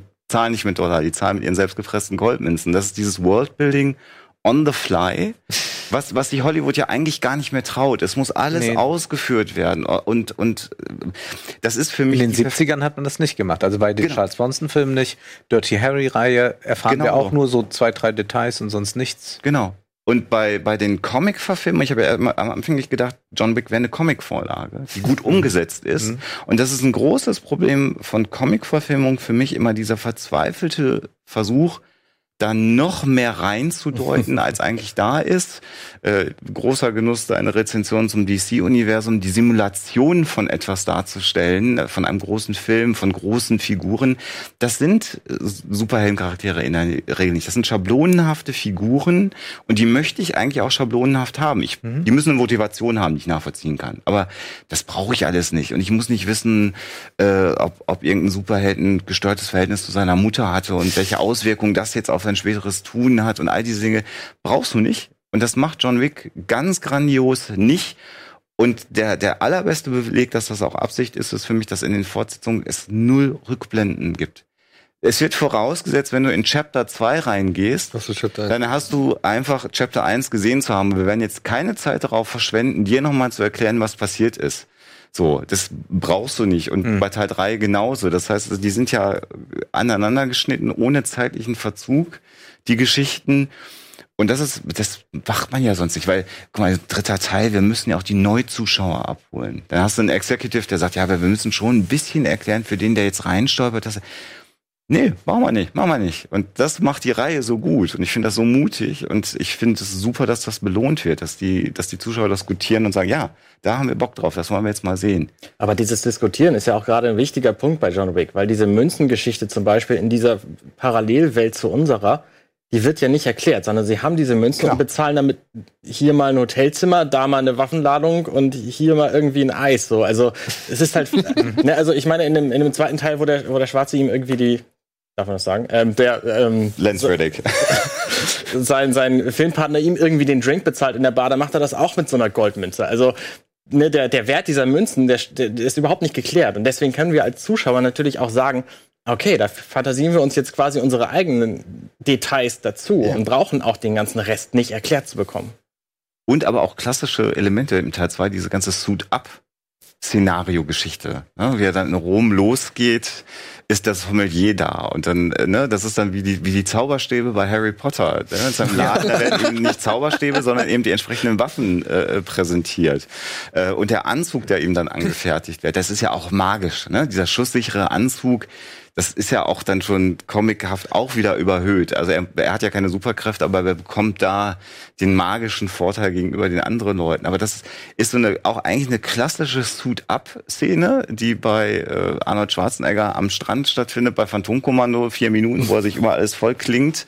Bei Und Rambo. Da, bei Rambo gibt's das. Und hier ist es aber sehr, sehr schön aufbereitet und spielt alles in dieser Welt, in dieser eigenen Welt, die eigene Regeln hat. Diese Hotelgeschichte ist super, dieser neutrale Jeder Anzug Boden. ist eine Rüstung, ja. also es ist, Die Rüstung des modernen Wer Mannes, kann ne? das mehr nachvollziehen Ja. als ich? wir machen nachher mal eine Schießprobe draus. Das würde mich mal sehr interessieren, wie das bei dir ist. Ich würde sagen, wir machen mal kurz eine kleine Werbepause, denn wir haben jetzt schon ziemlich lange über John Wick gesprochen, bevor das jetzt zum John Wick, sag ich mal, Spezial ausartet. Ja, wir mal einmal kurz durchatmen und mal gucken, was wir gleich, äh, mit, womit wir gleich weitermachen. Wir müssen ja irgendwann noch mal auf Matrix zu sprechen kommen, ne? Also dementsprechend, bevor wir uns hier in diversen Filmen verhangen. Also, bis gleich nach der Werbung.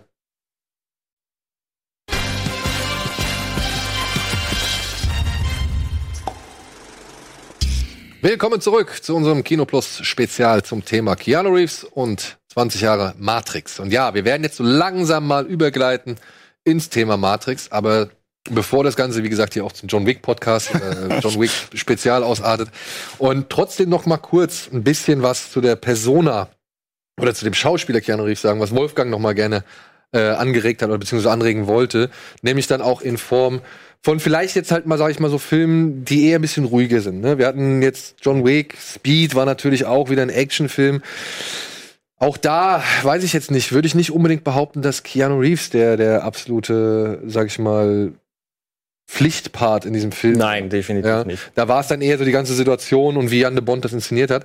Aber mal halt so ein bisschen auf was Ruhiges und was anderes von Keanu Reeves eingehen, wo es halt eben nicht unbedingt nur um Action geht und was halt vielleicht den Schauspieler nochmal definiert. Das ist sicherlich ange- My, Private Idaho von Gus Van Sant, weil man dort ja einen anderen großen Schauspieler an seiner Seite sieht, River nämlich Phoenix. River Phoenix, River mit dem Phoenix er ist ja so sehr eng befreundet war, also sozusagen die zweite große Tragödie in seinem Leben, als äh, River Phoenix dann äh, an einer Überdosis gestorben ist. Äh, ein, äh, ein Schicksalsschlag, von dem er sich sehr lange nicht erholt hat, wie er auch immer wieder in Interviews bekundet hat. Und man kann hier bei diesem wirklich sehr großartigen Coming-of-Age-Film auch eben zwei Arten des Schauspiels sehen. Und hier ist auch nochmal Udo, Udo Kier, Kier, natürlich. Und zwar sieht man einmal einen Schauspieler, der Innerlichkeit spielt, der, der sein Inneres nach außen trägt und sichtbar macht. Und das ist das, was River Phoenix tut. Und der andere bleibt eben der Oberfläche, der hier auf so einem Titel äh, ist und ähm, der sozusagen nicht nach innen blicken lässt, der aber trotzdem eine ganz große Faszination auslöst, äh, auch auf River Phoenix. Und es gibt eine ähm, Szene dann, die eine Western-Szene in dem Sinne ist. Ähm, da sind sie äh, gemeinsam am Lagerfeuer und River Phoenix gesteht dann ähm, eben ähm, Keanu Reeves seine Liebe die er nicht erwidern kann. Und es ist interessant, man sieht, während, äh, wenn äh, Keanu Reeves ihm dann eine Absage erteilt oder ihm sagt, dass sie nur befreundet sein können, man sieht wirklich äh, River Phoenix in dem Moment an, dass was in ihm zu zerbrechen scheint. Mhm. Während bei Keanu Reeves nichts passiert. Und das ist, und das bleibt auch den Film hindurch dann so und äh, Keanu Reeves schafft auch eben mit diesem sehr schönen, sehr glatten, aber nichts an sich rankommen lassenden Gesicht dann den sozialen Aufstieg. Und das ist ja dann äh, auch Thema in ähm, äh, dem, dem äh, im Auftrag des Teufels. Das ist faszinierend und das ist natürlich auch sozusagen immer auch eine ein Bezug zum Schauspieler an sich, der mit seiner schönen Oberfläche ganz viel erreichen kann und sich auch manchmal selbst fragt, ob er ein Inneres hat. Und das ist eigentlich alles in diesem Film schon drin und dieser äh, Kontrast ist so etwas ganz Besonderes. Das hat man gar nicht so häufig im Film, dass man so zwei vollkommen unterschiedliche Spielarten sieht, die aber gut zueinander passen und man weiß, warum die auch miteinander gut können und warum auch jemand wie River Phoenix äh, von dieser glatten Oberfläche dann doch so fasziniert passiert ist, mhm. ähm, die aber fast tödlich für ihn ist eigentlich. Äh, das ist, ähm, wer die Schönheit angeschaut, mit Augen ist dem Tode schon anheimgegeben, heißt ein berühmtes Gedicht von August von Platen und so ist es ein bisschen da. Und das ist sehr schön und es gibt eigentlich diesen Kontrast dann wieder in, im Auftrag des Teufels, denn da, da sind ja auch zwei Spielarten, die ja, du hast diesen einen Exaltierten irgendwie, ja. der halt so wirklich völlig aus sich rausgeht und halt permanent Werbung macht, ne? Also ja. er wirklich, er, er, macht permanent Werbung und versucht ihn zu umgarnen und keine Ahnung. Und dann hast du halt einen Keanu Reeves, ne? der sich natürlich so ein bisschen auch verführen lässt, der dann da eben genau in diese Position teilweise auch gerät, in die, sag ich mal, River Phoenix in My Own Private Idaho bekommt. Und trotzdem auch nicht in der Lage ist, es ist so cool, er will so cool sein und, und kommt erst so spät aus sich raus. Und ich finde, das hat Keanu Reeves schon ganz gut hingekriegt. Das ist halt das, das Ding bei ihm, ne? Er ist halt, er ist halt diese glatte Oberfläche und da, da dringt halt, wie, wie Wolfgang schon so äh, schön gesagt hat, da dringt halt nicht so viel durch. Und dann, wenn halt mal wirklich was durchdringen muss, wie zum Beispiel bei dieser furchtbar schlimmen Szene mit Charlize Theron im Krankenhaus, ja, dann hast du halt Hop oder Top. Entweder es gefällt dir, was er macht, oder du sagst dir, nee, das ist noch immer, mhm. da ist noch immer nicht die, die Nähe da, die ich brauche, um, um, also um das wirklich zu fühlen. Ich weiß nicht, wie es bei dir, hast du den gesehen? Ja, ja, ich ja? mag den auch wahnsinnig gerne. Das ist einer von diesen Filmen, die ich bestimmt einmal oder zweimal im Jahr gucke, weil der auch so eine, der, der, ich finde ihn nicht wirklich richtig gut, weil eigentlich ist er ziemlich plump so in der ganzen, in, in der, in der ganzen Geschichte und ähm, es ist im Grunde der Teufel trägt Prada nur mit Anwälten, wenn man mal ganz ehrlich ist.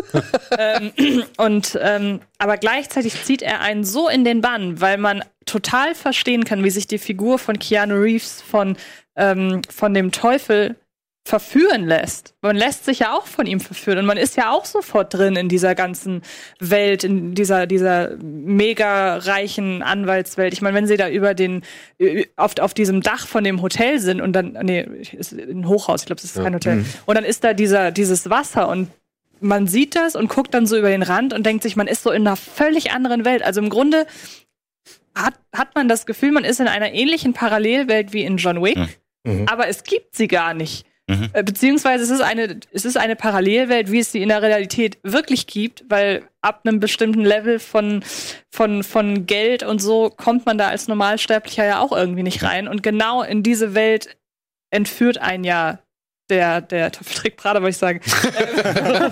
Anna Wintour, ja? Im Auftrag des Teufels, ja. mehr oder weniger.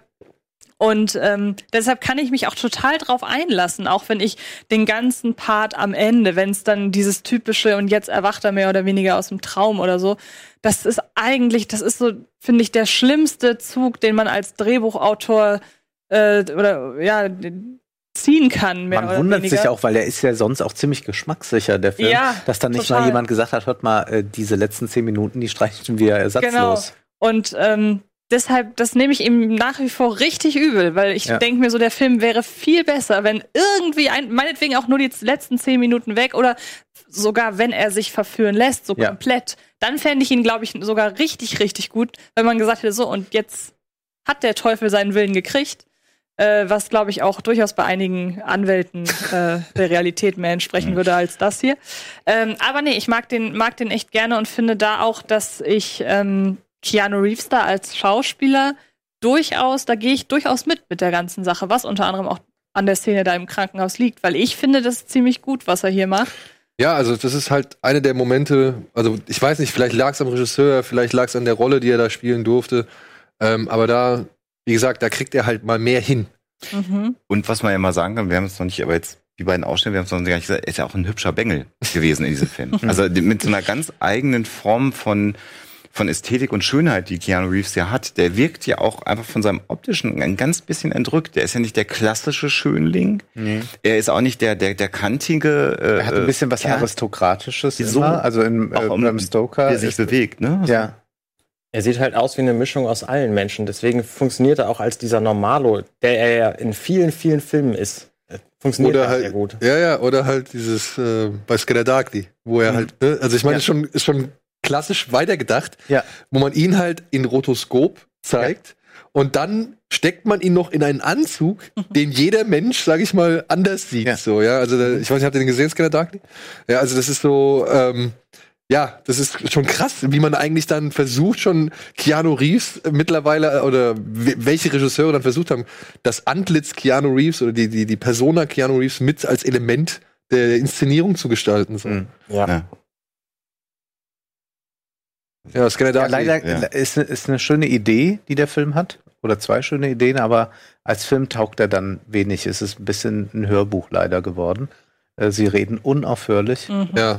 Das, äh, und, und dann aber auch über so, so viel gehaltvoll. Ja, genau. Und dann halt, was, das sind auch wieder so, dann. Also die quatschen den Film wirklich tot. Dann, dann, ja, auch. Sagen. Ich meine, ich mag Robert Downey Jr. Ja, ich, ich finde ja. cool, wie er da irgendwie abdreht und wie die, wie die Figur, wie er die spielt. Aber der sagt auch letztendlich so viel Belangloses aneinandergereiht. Mhm. Oder beziehungsweise es soll alles so bedeutungsschwanger sein und klingen und irgendwie auch Bedeutung haben, aber aber ich finde jetzt auch in diesem Film, äh, äh, Keanu Reeves wirkt äh, mit dieser Technik am besten. ja, nein, ich meine das jetzt gar nicht. Äh, ich finde es wirklich, es ist so. Also er ist ja auch gerade jetzt ein, ein sehr, sehr beliebtes Meme ja, ja. im Internet. Das ist alles kein Zufall. Ja. Und er hat ja dann auch in, die, in, in anderen Filmen, äh, wenn er eben dieses Aristokratische dann auch tatsächlich von der Rolle spielt, also ist es eigentlich ein bisschen schade, dass man nicht mit ihm eine Dorian Gray Verfilmung gemacht so hat.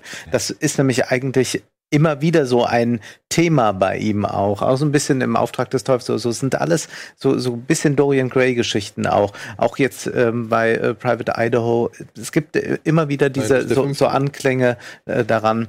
Also ich ist eigentlich äh, eine verpasste Chance. Jetzt ist er zu alt für einen Dorian Gray. Aber Vielleicht kann er jetzt einen alten Dorian Gray, obwohl, wenn sie jetzt die Verjüngungstechnik funktioniert noch, ja die Stell Geschichte nur noch schwierig. Ja, aber wieso, wenn sie jetzt, wenn sie jetzt die Verjüngungstechnik irgendwie anwenden und dann blickt ja. irgendwie so ein alter Dorian Gray jetzt nur mal gesponnen. Das ging ja, stimmt. Ja, ja, stimmt. Das könnte man sehr das gut jetzt machen. Das ist der einzige Film, glaube ich, der so richtig von dieser Verjüngungstechnologie thematisch ja. auch profitieren würde, wenn man so über, da, darüber nachdenkt. So. Hollywood. Ja. Ja, Dorian Gray, Einfach bei uns melden. Wir schreiben den Rest dann schnell zusammen. So, so einen erjungten Samuel Jackson kürzlich nochmal wieder zu sehen, das war auch schon nett. Ja, ja klar. Also ich meine, also Marvel hat das ja mittlerweile wirklich perfektioniert, was das angeht und wirklich sehr große Fortschritte in dem Bereich gemacht. In welchem das jetzt auch ähm, wirklich glaube, also finde vom Trailer her richtig, richtig gut gelungen ist, ist dieser neue von Ang Lee. Mhm. Da sieht man den äh, Will, Will Smith, Smith ja. in äh, wesentlich jünger und ähm, ich glaube, also wenn das nicht nur jetzt, wenn das der einzig gute Shot war, den sie dann in den Trailer gepackt haben, gibt's ja auch ganz gerne mal, dann ist es schade. Aber wenn der ganze Film so ist, dann bin ich auch sehr beeindruckt. Ja, Jiminy Man. Ab, ja, Jiminy Man. Er hätte ja nicht unbedingt Jiminy Man werden müssen, der Herr Will Smith. Hätte er sich damals dafür entschieden, eine Figur namens Neo zu spielen, anstatt eine das Figur ist, namens die beste Überleitung Simon West. Jemals. Womit wir bei dem Film sind, für den wir uns ja eigentlich, sag ich mal, eingefunden haben. Ja. Und interessant, ne? Also ich meine, könnt ihr euch vorstellen, dass Matrix jemals mit Will Smith funktioniert hätte? Also, oder, oder, Oh. dass, dass Neo jetzt einfach von Will Smith verkörpert Das ist geworden, bei so gewesen worden wäre. Rollen immer schwer zu beantworten. Ja, aber ich meine, ich habe es jetzt gerade im Zuge Also ich der- könnte mir nicht vorstellen, dass Will Smith John Wick spielt, aber ich könnte mir schon vorstellen, dass er das hier hätte spielen können, weil dieser Film steht nicht auf den Schultern von Keanu Reeves, sondern der hat eine so interessante Idee. Ähm, Also der erste Teil ist, äh, ist so interessant, was er macht und hat wirklich auch dieses Science-Fiction-Genre revolutioniert damit. Ja. Äh, Und es gibt ja tausende Bezüge immer wieder darauf auch, ähm, dass ich glaube, der, da, das allein die, die philosophische Grundidee, die trägt schon mal. Und alles andere ist dann auch gut. Aber äh, da, wollen wir, da wollen wir nicht meckern. Aber ist Ich ja glaube- eigentlich diese Idee. Ich glaube, dass Will Smith tatsächlich aus dem aus, aus einem politisch falschen Grund nicht funktioniert hätte, weil er eben, ne, weil hier Keanu Reeves sieht halt mehr oder minder aus wie alle Leute, die damals, als der Film ins Kino gegangen sind, so ins Kino gegangen sind, als weil er ja quasi am Anfang des Films diesen absoluten Normalo spielt. Und da hätte Will Smith wahrscheinlich nicht so gut funktioniert, weil wir uns mit dem nicht so gut, also ich jetzt jedenfalls als Weißer, genau wie fast alle anderen, ähm, Nee, ich glaube, die dass damals ins Kino gegangen sind, nicht identifizieren hätten können und dass er einfach nicht so gut als Normalo funktioniert hätte, wie hier Keanu Reeves. Ich glaube Film eher- gewesen. Also ich glaube eher, dass Will Smith vielleicht schon zu sehr mit anderen Rollen in Verbindung gebracht wird. Das geht zwar, es geht argumentativ in deine Richtung, hat weniger mit seiner Hautfarbe zu tun, sondern einfach damit, dass er schon mit ähm, ja auch, er hat sich schon eigene ikonische Rollen mehr oder weniger aufgebaut ja. und ähm, das war ja, glaube ich, so eigentlich so richtig seine erste ikonische Hauptrolle und ich glaube, deshalb war es, ist es so jemandem dann viel, viel einfacher möglich, in einem Film, ähm, der auch von dem ich mal behaupte, die Wachowskis wussten von Anfang an, was da für ein Potenzial hintersteckt, ähm, den, den er dann auch mehr oder weniger ja mit groß machen kann, so mehr oder weniger. Ja, gut, also es war, der Cast war ja eine bunte Mischung, ne? Also da waren ja sowohl gestandene, sag ich mal, Schauspieler drin mit Joe Pantoliani, Mhm. mit Lawrence Fishburne eben halt, dann ähm, Keanu Reeves war jetzt auch zu diesem Moment kein Unbekannter, obwohl man ja damals auch schon gesagt hat, ey, Jim, Johnny Mnemonic äh, war ein Flop, es war ein Science-Fiction-Film Mhm. und er hatte Keanu Reeves eine Hauptrolle, nimmt den bitte nicht. Mhm. Aber was willst du machen, wenn Leonardo DiCaprio absagt, Brad Pitt sagt ab, äh, Will Smith will lieber so einen komischen Western machen mit einer riesen Spinne. Und ähm, ich weiß nicht, wer war noch im Gespräch? Ich glaube, Johnny Depp war da, glaube ich, von den Wachowskis ein ganz heißer Favorit.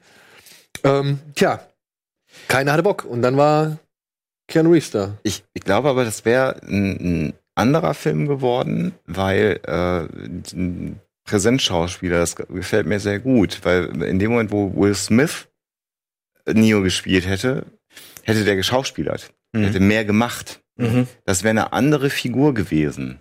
Und diese, äh, diese Projektionsleinwand, der war eventuell nicht die erste Wahl, aber am Ende, glaube ich, eine gute Wahl, weil in dem Moment, wo ein Schauspieler mehr, mehr schauspielert, mehr macht, anders reagiert, mehr Emotionen spielt. Ich meine, Neo ist ja wie das, wie das, wie das Kind im, im, im, im Spielzeugladen, läuft immer noch mit großen Augen rum und, und äh, das ist ja auch die Rolle. Er sieht die Welt das erste Mal mit seinen eigenen Augen, wie sie wirklich ist. Und jetzt stell dir einen Schauspieler vor, der da sehr emotional plötzlich spielt. Das ist eine ganz andere Geschichte. Ja, ich glaube, es hat auch wirklich nichts mit Hautfarbe zu tun. Es hat, Ja. äh, weil ich meine, es gibt ein riesiges, ein großes äh, schwarzes Publikum auf der. Matrix. Ich glaube, die Sache ist, ähm, dass Will Smith immer agiert. Ja. Also das war jetzt, äh, Genie war eigentlich interessant, weil das so übertrieben war und dann plus die Effekte noch. Aber eigentlich arbeitet Will Smith ähm, auch in Szenen, wo er eigentlich nicht viel machen muss, sehr, sehr stark mit dem Gesicht. Genau. Und auch ein Johnny Depp äh, neigt dazu, so das, sein Ganzes zu geben. Und er, sagen wir, geht ja recht sparsam äh, mit dem um, so was er uns da präsentiert. Und das funktioniert aber auch zu dieser Ästhetik passt das. Das ist ja eine grau, äh, metallisch, äh, alles, was wir da sehen. Das ist ja nicht äh, irgendwie eine, eine schöne, bunte Welt oder so, ja. Das ist, äh, das ist schon ähm, alles so ein bisschen in, in, in so einem Look, in den sich Keanu Reeves sehr gut einfügen kann. Und es passt auch dann zu ihr, und es passt auch eben zu dieser Idee, überhaupt dieser Grundidee von Matrix. Äh, Finde ich schon, dass er da sehr ideal für ist. Also der einzige, den ich mir tatsächlich jetzt so nur nach, ich habe jetzt gerade ein paar Minuten nachgedacht, der mir als erstes in den Kopf käme, der das auch könnte, wäre vielleicht ein Joaquin Phoenix gewesen. weil der auch nicht so, also wenn ich mir den so überlege, wie der in einem Hör spielt, dann könnte ich mir so jemanden vielleicht vorstellen. Aber wahrscheinlich fällt mir, wenn ich morgen aufwache, noch jemand viel, viel Besseres ein. Das ist nur jetzt so der erste Gedanke. Ja, nur jetzt haben wir halt auch das Ding bei einem Mat also bei Matrix ist ja nun mal halt, ne, auch so schön Wolfgang das hervorgehoben hat. Da steht ja nicht nur die Visualität, äh, die, die, die Philosophie im, im Vordergrund, sondern es ist ja nun mal auch ein Kino Nein. der Schauwerte. Ach so. Und der Action. Die haben nicht umsonst den chinesischen Action-Spezialisten für Kabel und was weiß ich, Fädenwerk, äh, sag ich mal, nach Amerika geholt oder nach Australien, Australien, Entschuldigung, war in Australien, Ja, ja. nach Australien geholt, um, um eben diese Kampfchoreografien zu machen. Und die wussten ja auch schon vorher, dass da so Shots existieren werden, wie eben die 360-Grad-Drehung um zwei fliegende Menschen. Und äh, sie hatten sich ja schon dieses Comicbuch so gesehen an, anzeichnen lassen, weil das Drehbuch ja auch noch nicht so ganz reif war zu dem Zeitpunkt, als sie dann eben bei Warner oder bei Leg nee, was war das? Bei Joel Silver Productions, bei Joel Silver vorgesprochen haben. Sie mussten ja auch erstmal einen anderen Film drehen. Aber du wirst schon sagen, dass das, was den Film so zu so einer solchen äh, Legende im Science-Fiction-Genre macht, ist schon die, ich sag's jetzt nicht, weil das Geld hier kostet, aber die, Nein, Grund, die Grundidee dahinter. Genau so mache ich das auch immer. Ah, come on, Wolfgang. Den Euro hättest du noch mal zahlen können.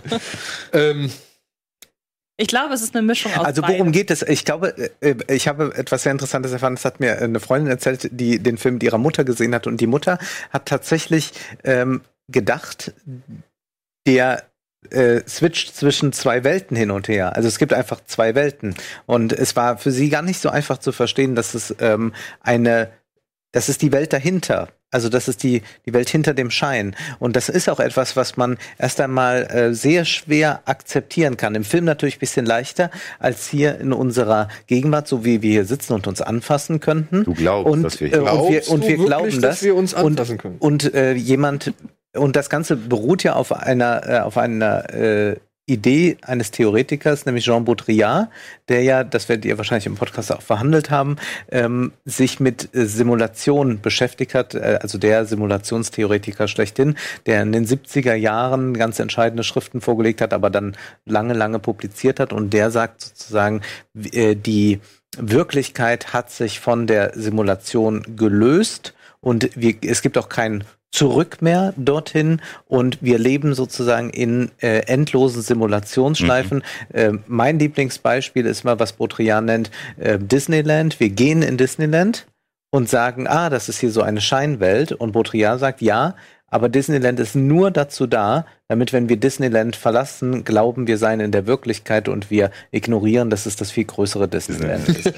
Und das ist etwas, was sehr schwer zu akzeptieren ist, was ja bei Baudrillard auch so weit ging, dass er zum Beispiel sagte, der Golfkrieg hat nicht stattgefunden. Damit wollte er nicht irgendwie einfach so leugnen oder so, sondern er sagte eigentlich damit, es gibt, ähm, das ist nur noch medial alles vermittelt, ähm, wir kommen gar nicht mehr zum Realen. Kern. Und, und da, da muss man, äh, und das ist eine Idee, die dieser Film wirklich dann einmal durchdenkt. Und da- da- und das auch verknüpft eben mit dieser künstlichen Intelligenz, also dass die Maschinen so intelligent geworden sind, dass sie die Herrschaft über die Menschen haben. Und dann braucht der Film aber einen Trick, weil na, könnt, natürlich könnte man sagen, naja, wenn die Maschinen so mächtig sind, wozu brauchen sie die Menschen noch? Sie brauchen sie als Energielieferanten, die müssen da in diesen Bottichen, in diesen Schleimbottichen liegen und müssen und werden angezapft und damit die Menschen überhaupt diesen äh, Kokon, äh, dieses Leben in diesem Kokon aushalten, äh, haben sie die ganze Zeit Projektionen vor Augen, aber das ist nicht ihre Wirklichkeit. Und das ist erstmal ein, ein äh, interessanter Gedanke. Baudrillard hat der Film ja nicht gefallen. Baudrillard hat sich ja geweigert mitzuspielen. Er sollte irgendwie am zweiten oder dritten Teil äh, auch beteiligt sein. Wollte Gut, er nicht, aber es spielt, ein, es spielt ja ein, ein äh, Philosoph mit, Ja. ähm, Im Rat dann hinterher. äh, genau, äh, nämlich äh, äh, Cornel West, ein amerikanischer Philosoph. Ja. Äh, Man kann ja noch ein bisschen weiter zurückgehen. Ich habe ja Teil 2 und Teil 3 mir jetzt auch nochmal exakt diese Woche angeschaut äh, in der Vorbereitung. Ähm, äh, man kann ja sogar noch fast äh, bis zum Höhengleichnis zurückgehen. Genau. Ne, das, äh, und gerade im dritten Teil die, die Szene, wie sie dann irgendwann ganz am Ende mit dem, mit dem Hovercraft nochmal über die Wolken gehen, ist ja genau das Höhengleichnis und die Sonne das erste Mal sehen.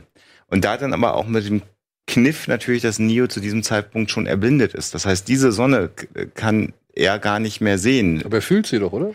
Er fühlt sie. Was er aber viel mehr sieht, ist dann das Licht in der, in der, in der Maschinenwelt. Das sieht er plötzlich. Das ist ja alles hell und wunderschön und das sieht Trinity nicht mehr. Trinity sieht das Licht und stirbt dann und kann ihre Erfahrung ja auch nicht mehr den Menschen zurückgeben. Sie ist der einzige Mensch, der dann am Ende aus der Höhle so weit rausgekommen ist, das Licht zu sehen und muss dann aber sterben und kann davon auch nicht mehr berichten. Auch Neo, äh, Maschinenwelt wird er nicht mehr berichten können.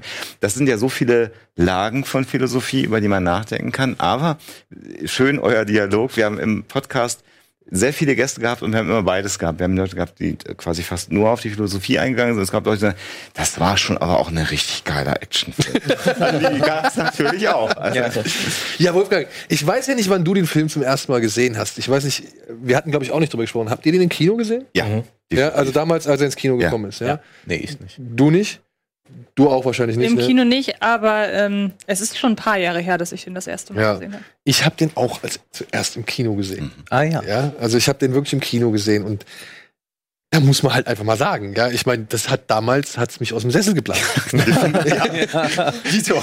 ja, weil das war ja etwas, was du, also okay, was die Ballerei, Ballereien angeht, das sage ich auch bei den beiden Herren im, ähm, im Podcast so, das war etwas, wo ich dachte, okay, jetzt haben die Amerikaner endlich mal gerafft, wie man halt geil Schießereien inszenieren kann, so wie es die Chinesen schon seit Jahren machen. Ähm, da war ich dann nicht so ganz über alle Maßen begeistert, aber wenn der Hubschrauber da in dieses Hochhaus kracht oder er mit der Gatling Gun überhaupt erst reinfeuert oder halt eben diese Kamerabewegung und äh, wenn sie hochsteigt, die Kamera hält inne, also friert ein und schwenkt dann so rum und so Sachen. Das war ja alles schon einfach Hammer.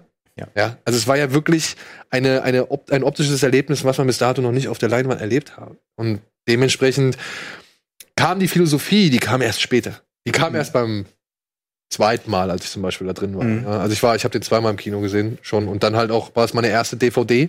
Ich weiß nicht, wie es bei euch ist. ja, Aber es war meine, fast, fast zweite. ja, Matrix war meine erste DVD, die habe ich zu meinem ersten Blu-ray-Player, äh, Blu-ray, meinen ersten DVD-Player dazu mitbekommen. Und sich das dann alles nochmal so anzugucken und dann halt die ganzen Hintergründe zu raffen, ja, da gebe ich dir vollkommen recht. Wo man halt dann im Nachgang gemerkt hat, Alter, Alter, ist das eigentlich richtig clever, was die hier gemacht haben? Oder ist das einfach, weiß ich nicht, wie, also es war halt einfach, es hat richtig viel Spaß gemacht, zu sehen und zu erfahren, wie viele Sachen die da reinge reingeknallt haben. Unter anderem, was ich, das hier, das Schiff, diese Nebukadnezar, ja. Ja. König von, von Babylon, die Anspielung und auch die, dieses Nummernschild von Smith, glaube ich, ja. Wenn man dann irgendwann liest, so, das ist ein Bibelvers und der dann genau das aussagt zu dem Thema. Also das ist mir erst so im Nachgang alles eher bewusst geworden. Vorher war ich geflasht von all dem, was ich da gesehen habe. Wobei ich aber Wolfgang beipflichten muss. Ich habe den jetzt noch mal für, für heute noch mal geguckt. Da ist mir aufgefallen, abseits der Action-Szenen ist das gar nicht mal so ein schöner Film. Also das ist nicht so der Film, wo man sagt, die Welten, wie beispielsweise jetzt in äh, Blade Runner äh, 2049, das sieht, da will man sich ja in jedes Bild reinlegen. Und diese Welt hier, die so geil ist die gar nicht. Also klar, wenn man die, wenn man an die Action-Szenen denkt, die du alle gerade äh, zitiert hast, das sind, die sind wahnsinnig toll choreografiert. Allein durch die neue Technik sehen, sehen die gut aus.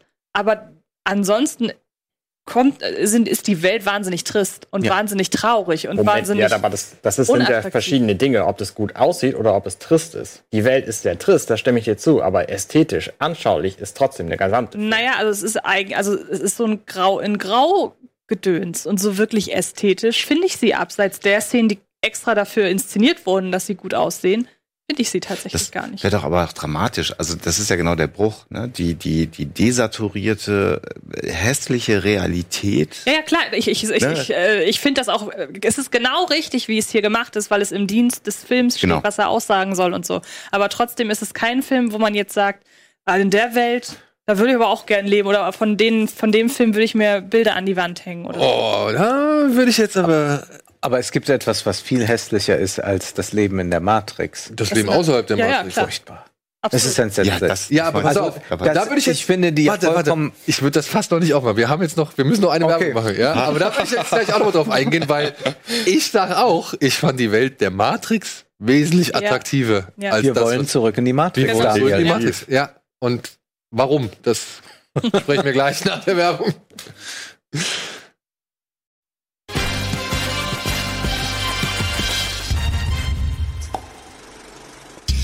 So, willkommen zurück zum finalen Teil unseres Kino Plus Spezial zum Thema Keanu Reeves und Matrix. Und wir sind mitten in der Matrix, beziehungsweise Wolfgang und ich wollen zurück in die Matrix. ja. Denn da sieht's schöner aus. Also, ich gebe dir recht, es gibt Orte, ja, in, die in der Matrix, also beziehungsweise in dieser Welt, in der Thomas Anderson lebt, wie er ja wirklich heißt, ähm, die fand ich auch nicht cool. Sein Großraumbüro zum Beispiel, da hätte ich nicht arbeiten wollen. Ja, aber so an sich, also selbst wenn sie da nachts, wenn er nachts abgeholt wird und durch den strömenden Regen da äh, fährt und dann zu dem Geheimversteck der Jungs, äh, äh, der von Morpheus und Trinity geht und so, ich fand das sieht alles ich fand, das sieht alles schick aus. Es ist ein bisschen unsere moderne Welt, die wir da sehen. Es ist die moderne Zivilisation und die Frage ist, will man aus der Zivilisation aussteigen? Und ich möchte das nicht, weil ich zum Beispiel Zentralheizungen sehr schätze. Aber ich hatte lustigerweise nach Matrix eine Diskussion mit meiner Mitbewohnerin, die den mitgeguckt hat. Auch nicht zum ersten Mal. Und danach haben wir darüber diskutiert, was denn wie wir uns entscheiden würden. Und ich habe auch klar gesagt, ich würde wieder in die Matrix zurückgehen. Ey, wenn ich es nicht weiß, ist doch eh egal. Im Zweifelsfall hier, wenn das jetzt gerade die Matrix ist, dann ist es wahrscheinlich sehr simpel gedacht. Da habe ich wahrscheinlich niedrige Ansprüche, aber das ist immer noch besser, als zu realisieren, was ist, wenn ich in der Realität bin. Und sie wiederum hat gesagt, ihr würde Realität alles bedeuten. Deshalb würde sie ähm, ja, würde sie lieber in der Realität leben wollen. Egal wie schrecklich sie ist. Genau. Und da habe ich, ich, ich konnte es überhaupt nicht verstehen. Sie konnte es auch nicht wirklich begründen. Ich glaube, es hat auch so ein bisschen was mit, ähm, mit Prinzip zu tun, so zu sagen, aber ich möchte doch den freien, auch mit freien Willen und so, ich möchte das doch alles haben. Ich möchte ja. doch selbst entscheiden, wo ich bin. Ich möchte wissen, ich bin hier und das hier ist real. Aber letzten Endes ist es, glaube ich, also ich würde da eher auch auf Komfort und äh, so weitergehen. ah, ja, das ist jetzt mal hier die Gretchenfrage. Aber, ja, aber ich glaube, das ist halt ein, ein Problem. Das ist eine Opposition, die der Film aufmacht, die ein bisschen dümmlich ist. Also er ist nicht so klug wie seine Grundvoraussetzungen unbedingt.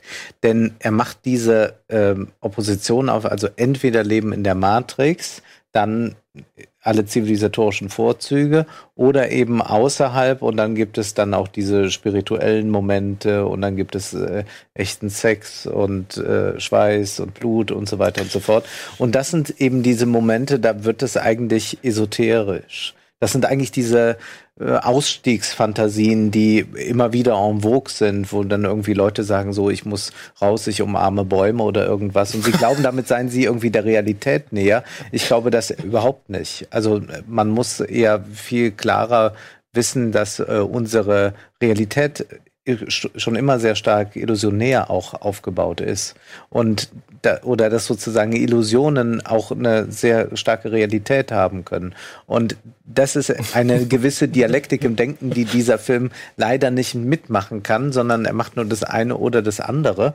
Und das ist dann eigentlich ein bisschen dürftig. Und daran kranken ja auch dann vor allem Teil zwei und drei die Gut, ja ziemlich unerträglich sind. Und mich wundert eigentlich, dass die ja als äh, von Anfang an als Trilogie ähm, konzipiert waren und wie man dann einfach so idiotisch werden kann, äh, solche Filme dann zu machen, wenn man die von Anfang an so, wenn man gezwungen wird von der Produktionsfirma, es muss einen zweiten oder dritten Teil geben, dann kann man ja noch verstehen, dann hat man es fürs Geld gemacht. Aber offenbar war das mal so angelegt und dann denkt man schon, äh, ja, was soll das? Da, da wird Schlüssel gesucht, da taucht ein Architekt auf, äh, wo sind die weißen Kaninchen? ja, ich würde jetzt eigentlich erst, erst kurz die Frage bei euch beiden nochmal verhandeln. Drinbleiben oder also Blue oder Red Pill? Also ich, ne, wir sitzen ja quasi unter Filmkennern hier unter uns. Wir sind uns dessen bewusst, dass virtuelle Realitäten sehr real wirken können. Ne? Wenn ich im Kino bin, dann vergesse ich meine tatsächliche Welt sehr, sehr schnell. Und das ist im Grunde auch der Grund, warum ich auf jeden Fall in der Matrix bleiben wollen würde, weil mir die echte Realität in dem Moment einfach nicht viel bedeuten würde. Abgesehen davon, ich bin jetzt Familienmensch ähm, wäre natürlich auch meine Familie in der Matrix. Und wenn ich rausgehe, ist meine Familie vielleicht nicht da. Oder für manche ist das ein so. Segen. Also das, das ist natürlich eine zusätzliche zusätzliche Dimension. Aber ähm, ich bin auf jeden Fall Verfechter von, man muss nicht Dinge wirklich erleben, um sie als wertvolle Erinnerung speichern zu können. Das Ding ist aber auch, woher hast du diese Familie? Woher weißt du, dass du eine Familie hast? Ja, also es könnte ja auch sein, dass diese Familie nie existiert hat, sondern nur deine Erinnerung war. Naja, gut, aber wenn, ich, wenn es für mich real ist, dann reicht es ja. Also Deswegen rennen ja auch Leute raus und umarmen Bäume, weil das für sie offensichtlich realer ist als alles andere. Ich bin ja bis heute nicht, nicht fertig mit dem Gedanken. Äh, das das habe ich auch, glaube ich, genauso im Podcast gesagt, weil äh, ich bin grundsätzlich erstmal natürlich sehr egozentrisch und ich möchte es schön haben. Das ist ein Ziel meines Lebens, weil ich habe ein Leben zur Verfügung. Also davon gehe ich jetzt mal aus. Und äh, da versuche ich mein Leben kommod zu gestalten und ein bisschen verbrennt das Leben anderer Leute auch nett zu machen, ein bisschen engagieren sich und so. Insofern, mir geht's jetzt gerade ja gut. Äh, warum sollte ich in die Wildnis hinausgehen? Und die Frage nach der Realität, also der dritte bei uns im Kern-Podcast-Team, der Basti, ähm, schöne Grüße übrigens bei der Gelegenheit, der ist so wie deine Mitbewohnerin. Der sagt, das ist mir alles schnurzegal. Ich will die wahre Freiheit und ich will die wahre Wahrheit haben und ich will die wahre Welt haben. Der ist auch so ganz eisenhart und sagt, egal wie schrecklich es wäre, nicht in der Matrix zu sein, ich will das Wissen haben, in der Realität zu leben. Auch auf dem Preis, äh, bei ihm, wir haben es äh, auch diskutiert, äh, ist auch verheiratet, dann eventuell seine Frau zu verlieren. Weil äh, sie ist ja nicht real. Und ähm, ein Aspekt, ähm, warum ich da so lange immer noch drüber nachdenke, ähm, ist eine dritte Ebene, die ich hatte, als ich ins Kino gegangen bin. Ich habe ja Psychologie studiert und war im Vordiplom und da haben wir uns gerade mit Wahrnehmungspsychologie beschäftigt. Und ich habe da verstanden, wie unser Gehirn funktioniert, wie Wahrnehmung funktioniert, äh, warum es überhaupt Wahrnehmungstäuschungen gibt. Das also wir sowieso ja nicht die reale Welt sehen, sondern eine Interpretation unseres äh, Wahrnehmungsapparates dessen, was real ist. Also jeder sieht andere Farben. Wir einigen uns im Konsens als Menschen darauf, dass Rot rot ist. Aber das Rot, was wir individuell wahrnehmen, ist immer unterschiedlich. Anzahl der Zellen, die das sehen und so. Und das hat mich auch abgeholt, total bei diesem Film. Also die Action war super, Special Effects war super, die Philosophie und ich fand auch diesen, diesen ganzen Gedanken, woher wissen die denn, wie ein Steak schmeckt? Ne? Äh, die Maschinen. Steak könnte ja auch wie Hühnchen schmecken. Und aber woher wissen wir eigentlich, wie Hühnchen schmeckt? Oder woher wissen wir, wie Cornflakes schmecken? Und das sind Fragen, wenn du dann wirklich äh, zu dem Zeitpunkt dir das anguckst, Neurophysiologie anguckst und guckst, wie das Gehirn überhaupt die Welt wahrnimmt. Das, äh, ich musste echt lange verdauen, nachdem ich da im Kino gewesen bin. Auch auf der Ebene, weil auch das war eigentlich gut dargestellt und ähm, klar, die Dichotomie, diese Einfachheit, ja, nein, das, da, da hat es dann am Ende dran gekrankt, aber vielleicht war es auch gar nicht die Intention. Vielleicht war ja die Intention, dass wir mal drüber nachdenken. So. Und das haben sie hingekriegt. Also was sie vor allem hingekriegt haben, ist, dass alle Welt diesen Film gesehen hat. Und das funktioniert halt deswegen, weil der auf so vielen Ebenen Leute anspricht. Also zum einen sind es eben diese Action-Szenen, zum anderen ist es eben die Idee, okay, es gibt so offensichtlich die, die Idee dieser, dieser zweiten hinteren Welt, ähm, wie ist die denn umgesetzt und habe ich Lust, mich damit zu befassen, so im Nachhinein. Und ne, du, du hast es ja selber gesagt, du hast auch direkt danach dann diskutiert. Und zum Dritten gab es ja dann auch noch vorher diese Werbekampagne, die einfach nur die Frage grün auf schwarzem Grund hatte, was ist die Matrix und keiner wusste, worum es geht und alle waren einfach neugierig. Und das war halt der Grund, warum der Film auf so vielen Ebenen Leute abgeholt hat, um sie ins Kino zu locken. Und dann eben natürlich auch die, die Vielschichtigkeit in den Schauspielern selber. Über Keanu Reeves haben wir ja nun schon genügend gesprochen, aber auch Lawrence Fishburne als dunkelhäutiger Sch- Schauspieler hat da eben ähm, Leute abgeholt und auch Trinity hier, Carrie Ann Moss, als wunderschöne, starke Frau in diesem Film, in diesem Film, wo, also, der eigentlich ähm, in so einer Welt spielt, wo das sehr selten vorkam, dass starke Frauen irgendwie eine große Rolle hatten. Ähm, ja, also ich finde es gut. Also und es ist, äh, also ist, für mich ist es relativ eindeutig, warum der so erfolgreich war und deswegen kann es auch einfach der Grund gewesen sein, dass die Wachowskis gesagt haben, ja okay, wir machen ihn deswegen so. Aber wie kann es sein, dass ein Film, und das hat Wolf, da würde ich jetzt das aufgreifen, was du vorhin gesagt hast, dass ein Film, der beim ersten Teil, ja, so dezent ist, ja, also nicht übertreibt, also wirklich diese CGI-Welten, die er halt noch nicht, sag ich mal, heutzutage werden die, glaube ich, leichter oder beziehungsweise glaubwürdiger darzustellen. Ähm, ein Film, der diese CGI-Welten noch reduziert, der halt sich vor allem in dieser vermeintlich realen Welt der Matrix abspielt und dort auch seine Action, sag ich mal, konzentriert und der dabei so philosophische Ansätze wählt und sie jetzt nicht ganz zu Ende denkt, sondern oder nicht so ganz so nicht nicht, nicht weiterdenkt, sondern nur bis zu einem bestimmten Punkt und dann sage ich mal den Großteil der Denkarbeit dem Zuschauer überlässt. Wenn der jetzt dann dahin geht und dann beim zweiten und beim dritten Teil eben genau diese diese diese elendige Tanzszene so, ja, ähm, die du halt auch so schön als esoterisch verklärt oder oder angehaucht ge- beschrieben hast, wie, also, der erste war eigentlich doch schon fast, würde ich sagen, deep, also so äh, tiefgründig oder vielschichtig. Und die, die anderen beiden Filme, da wirkt es alles nur so, als potenzieren sie all das, was der erste richtig gut gemacht hat. Und interessieren sich nicht mehr, ob wirklich was dahinter ist. Naja, ich glaube, die, die Grundidee. Obwohl sie das über den, also, Entschuldigung, wenn ich jetzt, Nee, wollte ich nicht äh, nur, also nee. n- nur kurz hinzugefügt, äh, obwohl sie das ja wirklich alles komprimiert, entwickelt und geschrieben haben. Ja, also diese Gesch Gesamtgeschichte, die existierte ja auch schon vorher. Also beziehungsweise die haben sie, an der haben sie ja über 14 Jahre oder so gearbeitet. Und wie kann es sein, dass halt nach Teil 1, Teil 2 und 3 passieren? Ich habe die jetzt ja nochmal geschaut, mit genau vor dem Hintergrund, weil ich die ja auch nicht so gut finde. Weil ich habe sie mir jetzt nochmal angeschaut und es ist ja, es ist ja Geburt, Leben und Tod. Das sind ja so die drei Überschriften über die Filme. Das ist hier der Geburtsfilm, Neo, also Quatsch, das ist Teil 2 jetzt, was wir hier sehen. Also der, der erste war, war die Geburt. Dieser Film soll Leben äh, darstellen und wenn man sich das, das habe ich jetzt mir gemerkt und habe mir den angeschaut, dann ist diese Tanzszene, das ist Leben. Das ist das echte Leben. Das ist ja auch der einzig schöne Ort, der einzig warme Ort, den wir in der realen Welt mal leben, durch diese Erdtöne in dieser Höhle.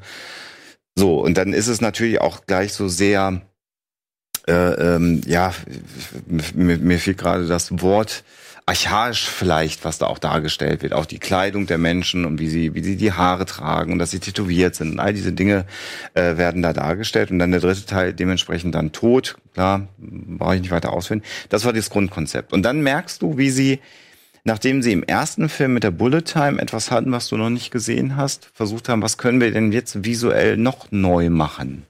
Dann hast du hier diese Kampfszene mit immer der gleichen Figur und das wird überpotenziert. Das war eine gute Idee, die hat aber nicht funktioniert, weil die dich nicht mehr geflasht hat, weil das, das Kino und das CGI war so weit, dass man gesagt hat, ja gut, da haben sie jetzt einfach mit Computer äh, den Agent Smith so oft dargestellt. Und die Autosequenz, die wollten die größte Autoverfolgungsjagd der Filmgeschichte machen. Die war dann aber auch schon wieder zu lang. Und im dritten Teil war es dann der Kampf in der Luft. Ja, die beiden fliegenden Kämpfer, das war auch wieder neu mit Wasser. Also die haben versucht, für mich die Geschichte, die in einem zweiten Film hätte zu Ende erzählt werden können. Das ist nämlich meine These. Eine weitere Fortsetzung, die den gleichen Inhalt gehabt hat, komprimiert, viel weniger auf diese Effekte, die man noch liefern musste, abgestellt. Dann hätte man auch noch einen zweiten Teil gut erzählen können. Mit dem gleichen Inhalt. Auch er erblindet, er macht Frieden mit den Maschinen. Das wäre ein Film gewesen. Von mir aus zwei Stunden, zweieinhalb Stunden lang. Dann wäre auch gut gewesen. Was unglaubliche Längen und auch so eine Plattheit reinbringt, sind diese technischen Spielereien. Wir müssen wieder das noch innovativere liefern. Die Macs, die es dann gibt im dritten Teil, die braucht kein Mensch. Ist toll, dass sie das machen konnten. Und diese Riesenschlacht, die willst du aber gar nicht sehen, wenn es um die Matrix geht. Und das haben sie, glaube ich, verkannt und haben einfach da die Geschichte aus dem Auge verloren. Das ist meine These. Und äh, Aber ich erkenne nicht mal das. Also ich erkenne noch nicht mal, dass sie beim zweiten Teil überhaupt noch einen Ansatz haben, der der Idee noch irgendwas hinzufügen kann. Der erste Teil endet damit, dass er nun äh, die Menschen aufklären will und er will irgendwie eine Welt ohne Gesetze, ohne Regeln. Das ist eigentlich eine sehr libertäre Fantasie, Mhm. was sehr äh, passt zu dieser Cyberpunk-Bewegung und auch zu diesen Anfängen des Internets. Aber er macht dann im zweiten Teil überhaupt nichts damit. Also es ist äh, dann wirklich ein, äh, ja, es ist irgendwie so ein, ein paar Märchenmuster zusammengeklebt. Irgendwas wird ja immer gerade gesucht, äh, was, was man dann äh, erst bekommt, wenn man 13 Türen geöffnet hat oder was Hm, weiß ich. ja, Das ja. ist ja, das ist ja total beliebig. Und, und das ist eigentlich das und das wird dann irgendwie versucht, durch ästhetische Innovationen noch ein bisschen zu verschleiern, aber auch das gelingt dann nicht wirklich. Ich verstehe da- das überhaupt nicht. Also wie man äh, da auf so eine Idee kommen kann. Auch dass man zum Beispiel auch diese Welt dann, ähm, also Zion, äh, diesen Ältestenrat, den es da gibt, den Senat, dass man das nicht einmal kritisch beleuchtet wirklich. All das findet da nicht statt in, in diesen Filmen. Und äh, da, ich glaube, das ist am Ende läuft es nur auf so eine merkwürdige Esoterik-Schiene hinaus. Auch Kekse brauchen Liebe. Ja, ich, mich haben eigentlich tatsächlich eher so diese ganzen Plattitüden dann wieder genervt. Der Merowinge in Teil 2. Was der da erzählt. Das, das, das ergibt doch von vorne Kausalität. Ja, äh, alles, was uns belangt, ist Kausalität und bla bla. Ich, ey, come on, bitte. Das, das, was, wo führt das hin? ja, ja, du, du betrügst deine Frau, okay, die legt dich halt dann oder beziehungsweise legt dich dann aufs Kreuz. Ja, und dann wunderst du dich nach, dem, deinem, nach deinem Geschwalle über Kausalität, dass sich deine Frau gegen dich wendet. So. Und da denke ich mir halt, warum hat der das denn jetzt vorhin noch zehn Minuten lang erklärt? Ja, warum habt ihr den Film damit gestreckt? Und, und so Sachen kommen dann immer. Und dieses Orakel, ey, das war halt auch einfach, ich muss es so sagen, als dann doch vielleicht der normale Kinozuschauer, bla bla. Ja, ist es auch. Ja, ja. es ist nur Geschwätz. Es ist nur Geschwätz. Und am Ende bist du auch nicht so wirklich schlau. Okay, Nio gab's jetzt schon 10.000 Mal. Mm, aha. Okay, jetzt habt ihr mir die ganze Illusion des einmaligen Nios irgendwie, ja. habt ihr mir jetzt komplett zerstört. Durch die Aussagen am Ende so, ja. Und warte mal, sind sie jetzt in der Matrix oder ist jetzt die Welt wieder komplett am Start? Oder nur weil wir jetzt alle irgendwie Frieden gesagt haben, ist das jetzt alles, weiß ich nicht, existieren wir jetzt Co. Alles, was halt geschieht, braucht die Grundidee Matrix nicht. Sondern ja. dieser Film würde auch, man könnte irgendwas anderes sich zurechtlegen ja, und deswegen Problem, ja. muss er all diese Hürden nehmen. Und dieser erste Film hat einen Nerv auch deshalb getroffen, weil es ja noch einen gesellschaftspolitischen Hintergrund äh, gab. 1999 wurde auch die Systemfrage nicht gestellt. Also man kann das auch mal ganz runterbrechen. Ähm, der, äh, der Sowjetblock war längst aufgelöst. Äh, Francis Fukuyama, der Politikwissenschaftler in Amerika, hat gesagt, das ist das Ende der Geschichte. Die liberale Demokratie äh, Seite an Seite mit dem liberalen Kapitalismus haben gesiegt.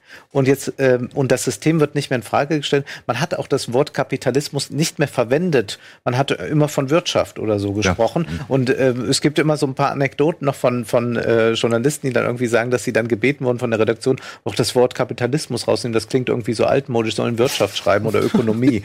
Und das war einfach, weil man sozusagen nicht mehr also das war das einzige System, man hat es nicht mehr in Frage gestellt, dass wir im Kapitalismus leben. Und das spricht der Film in dem Sinne an. Also de, der Kapitalismus ist quasi die Matrix, an die wir uns alle gewöhnt haben, die wir als natürlich empfinden, die aber eben nur ein System ist. Und das hat der 99er, der, der erste Film hat das klar gemacht und glaube ich hat damit auch so so eine Welle, also oder beziehungsweise er war Teil einer Welle, wo das dann auch eben Thema ist auf eine andere Art äh, in Form von Konsumkritik ist jetzt ein Fight Club zum Beispiel. Ja. ja, aber auch auch in dieser Zeit so und wo auch das Thema Realität und Wahrnehmung genau, behandelt wird. Ne? Genau. Also und zwei und drei, ja, also ich glaube, der Ansatz ist tatsächlich ein anderer, weil der erste Matrix-Film sehr, sehr viele Fragen aufgeworfen hat, die wir als Zuschauer nicht beantworten konnten wohingegen der zweite und dritte Teil versuchen irgendwie ganz viele Fragen zu beantworten, die wir als Zuschauer gar nicht gestellt haben und auf die wir die Antwort zum ja. einen auch nicht hören wollten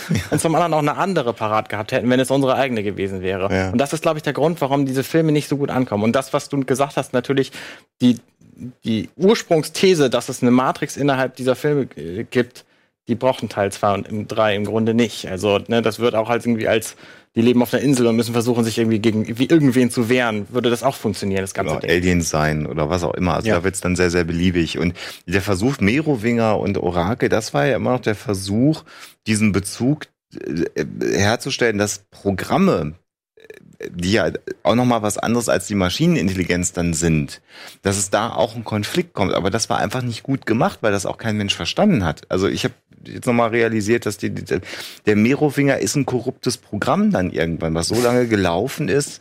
So, das war auch nicht mehr unter der Kontrolle der Maschinen, ja. Und dann natürlich die Figur vom, vom Agent Smith, der völlig aus dem Ruder gelaufen ist, wo die Maschinen verzweifelt waren und dann wieder die Menschen brauchten.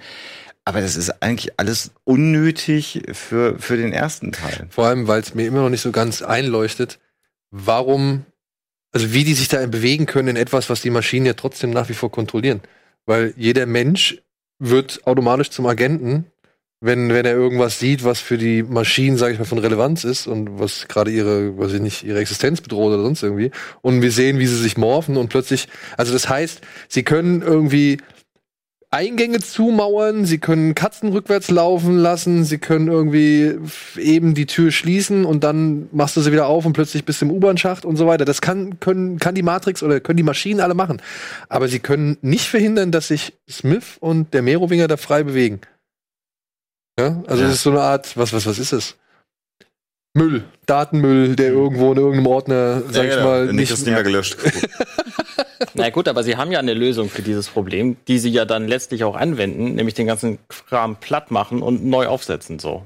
Das, was jeder Computerbenutzer irgendwie kennt, dass sein System vollmüllt und Dinge da drin passieren, die er nicht mehr will. Und dann macht man das halt platt und installiert sich das Betriebssystem neu. Also war Neo nicht mehr als ein Antivirenscanner von McAfee oder sonst irgendwas. Naja, die ersten Der irgendwann ein Der, Eigenleben Sieb- angenommen der, der siebte hat ja jetzt ja den Frieden gemacht, Ja. oder der achte. Also das ist ja die ersten sechs, bei denen war das so und jetzt ist einer ist dann ja scheinbar durchgedrungen. Ich weiß nicht, ob es ihr gesagt habt, ich würde nur mal gerne kurz euch noch fragen, was sind eure Lieblingsszenen aus dem ersten, also die Lieblingsszene aus dem ersten Matrix? Oh, das ist. Also die ikonischste Szene, die ich im Kopf habe, ist natürlich die. Ähm, Die 360-Grad-Fahrt? mh, ich, ist es auch 360 Grad, wo er sich so nach hinten beugt? Das bestimmt Nee, ja, ja, Das ist so die, an die ich als erstes denken würde. Ich überlege gerade, ich finde tatsächlich auch den Anfang wirklich sehr gut. Wo man halt mal die Welt präsentiert bekommt, die einem vorgegaukelt wird, ohne dass sie hinterfragt wird. Weil erst ab dem Moment, wo er sich für die Einnahme der Pille entscheidet, da wird ja dann alles hinterfragt. Da wird der ganze, wird halt, da fängt die Handlung ja erst so richtig an. Aber ich finde alles davor, wo man sieht, womit sich äh, Neo die ganze Zeit zufrieden gegeben hat und was er für bare Münze genommen hat, aber gleichzeitig ja auch sagt, das sagt äh, Morpheus zu ihm in äh, als er ihn fragt, welche Pille er nehmen will, du hast ja schon immer geahnt, dass irgendwas nicht so richtig, äh, nicht so richtig ist. Ähm, ich finde tatsächlich die ganze Welt an sich auch, auch spannend und hätte mir da gewünscht, dass man noch mehr Einblick darin bekommt, was im ersten Teil aber, und hätte den ersten Teil gesprengt wahrscheinlich so. Ähm, man müsste einen zweiten Teil drehen. ja, vielleicht macht das ja mal irgendjemand. Mhm. Ja. Ich finde tatsächlich die bekannteste Szene, wo er gefragt wird, äh, ob es die rote oder die blaue Pille Ja. sein soll, weil in diesem Moment einem einmal klar sein muss, dass äh, eine solche Wahl vielleicht gar keine wirkliche sinnvolle Wahl ist, aber auch, weil es noch etwas zeigt, nämlich weil er sagt, äh, es gibt äh, kein Zurück mehr und das ist etwas Grundsätzliches bei intellektueller Erkenntnis, dass man nicht mehr zurück kann. Also man kann, das Paradies ist dann verschlossen. Ähm, man kann dann nicht mehr zurück. Und das, finde ich, ist immerhin ein äh, ganz schöner auf den Punkt gebrachter Gedanke. Also das Paradies der Ahnungslosigkeit. ja. Weil, Ich weiß nicht, habt ihr das in eurer Sendung gesagt? Oder haben wir drüber gesprochen? Wenn, ich Wir haben, glaube ich, nicht drüber gesprochen. gesprochen. Ja, okay, weil das würde mich nämlich dann beschämen, wenn ich es nicht mehr Also ich, ich habe ganz viele Lieblingsszenen in diesem Film, sonst hätte ich den auch nicht so besprochen. Wir haben 65 Stunden oder so gebraucht für die komplette Besprechung. ähm, als Gegenpol nenne ich jetzt mal die Szene, wo Cypher bei Smith im Restaurant am Tisch sitzt und über dieses Steak philosophiert und sich fragt, was eigentlich die Realität ist. Weil er in dem Moment, also später wird dann gezeigt, okay, er ist doch ein riesen Arschloch und man sollte den nicht auf die Menschheit loslassen. Aber in der Szene ist er einfach ein nachvollziehbarer Bösewicht, weil er quasi genau diesen Schritt zurückgehen möchte und zurück möchte in das Paradies und ähm, ein, sich, sich einfach überlegt hat, jetzt zu spät natürlich, äh, dass er diese Erkenntnis gerne nicht hätte. Und wisst ihr, ist das vielleicht wirklich, ähm, greifen die hier dieses berühmte Woody Allen-Zitat auf? Ich hasse die Realität, aber es ist der einzige Ort, an dem man ein gutes Steak bekommt. Ich habe da noch mal drüber nachgedacht, ob Woody Allen das vielleicht irgendwie schon in den 80ern gesagt hat oder so. Das müsste man, Müsste man mal recherchieren. Das vielleicht ist das sogar geil, ein, ne? ein Bezug. Möglicherweise. Ich mache jetzt mal was ganz Abgefahrenes. Äh, eine Szene nenne ich, die in äh, einem der John Wick-Filme äh, auch zitiert wird, nämlich die berühmte Szene Guns, we need guns.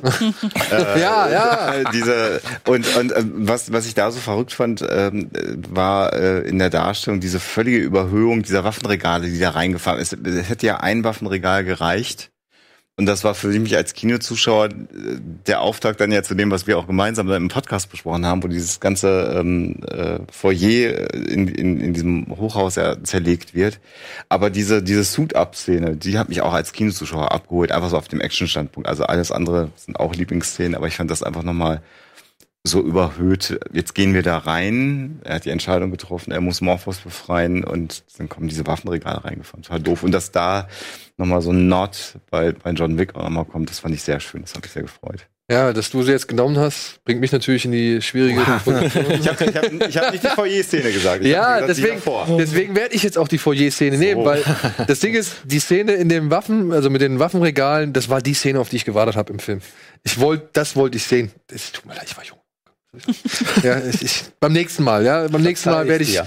werde ich auf die philosophischen Aspekte eingehen. Aber dann muss ich halt sagen, ja, es ist tatsächlich die Foyer-Szene, also die, die Ballerei, weil das ist für mich halt, ähm, das ist für mich Kino. Das ist für mich die, die Essenz dieses Zeitlupen-Ballett plus die Action, plus die Dynamik, die Gefahr und, und die, die Ästhetik, so, das alles kann Kino sein. Und das ist für mich in diesen fünf Minuten oder vier Minuten so herrlich auf den Punkt gebracht. Also deswegen, das kann ich mir auch immer wieder angucken.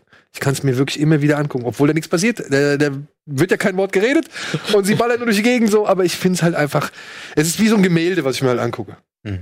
Und da würde ich sagen, ja, das ist so mit mein Highlight aus diesem Film. Obwohl, wie gesagt, er ist ja auch reich an wirklich tollen Szenen, an wirklich tollen Themen und wirklich spektakulären Bildern. Und ja, Wir haben auch knapp vier Stunden, glaube ich, mit dir über die Szene insgesamt gesprochen. Dann. Also insofern. Was soll ich sagen? Ich mag sie halt.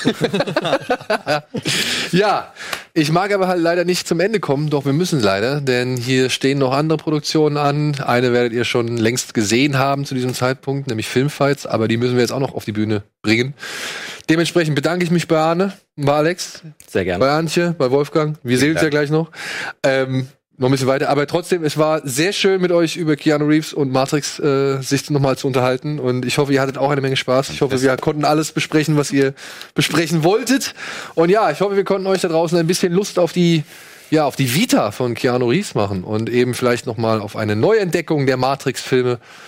Animatrix gab's ja, Animatrix gab's ja auch nochmal dazu. Ja. Kann man sich auch mal wieder angucken. Hast du die gesehen mal? Nein. Nee. Nee. Aber würde ich vielleicht mal machen. Das Ja? ist äh, nicht verkehrt. Da sind ein paar schöne Sachen dabei auch. Mhm. Also nicht jeder Kurzfilm ist irgendwie wirklich völlig gelungen, aber da sind ein paar dabei, die auch so noch ein bisschen Verständnis mit in, die, in, die, in den Film reinbringen. Mehr Fleisch an Knochen bringen. Genau, ein bisschen mehr Fleisch den Knochen bringen. Also gerade auch beim ersten Teil. Mhm. Und ansonsten, ja, vielen Dank fürs Zuschauen, vielen Dank für die Treue. Sagt uns, wie es gefallen hat. Sagt uns bitte vielleicht euren Lieblings-Keanu Reeves-Film. Das würde mich auch mal interessieren. Und ansonsten sehen wir uns hoffentlich nächste Woche bei irgendwas, was wir hier sonst präsentieren. Entweder Kino Plus, Ballabinge, Filmfights oder irgendein anderes schönes Format. In diesem Sinne, tschüss, macht's gut. Tschüss. Wir sehen uns in der Matrix.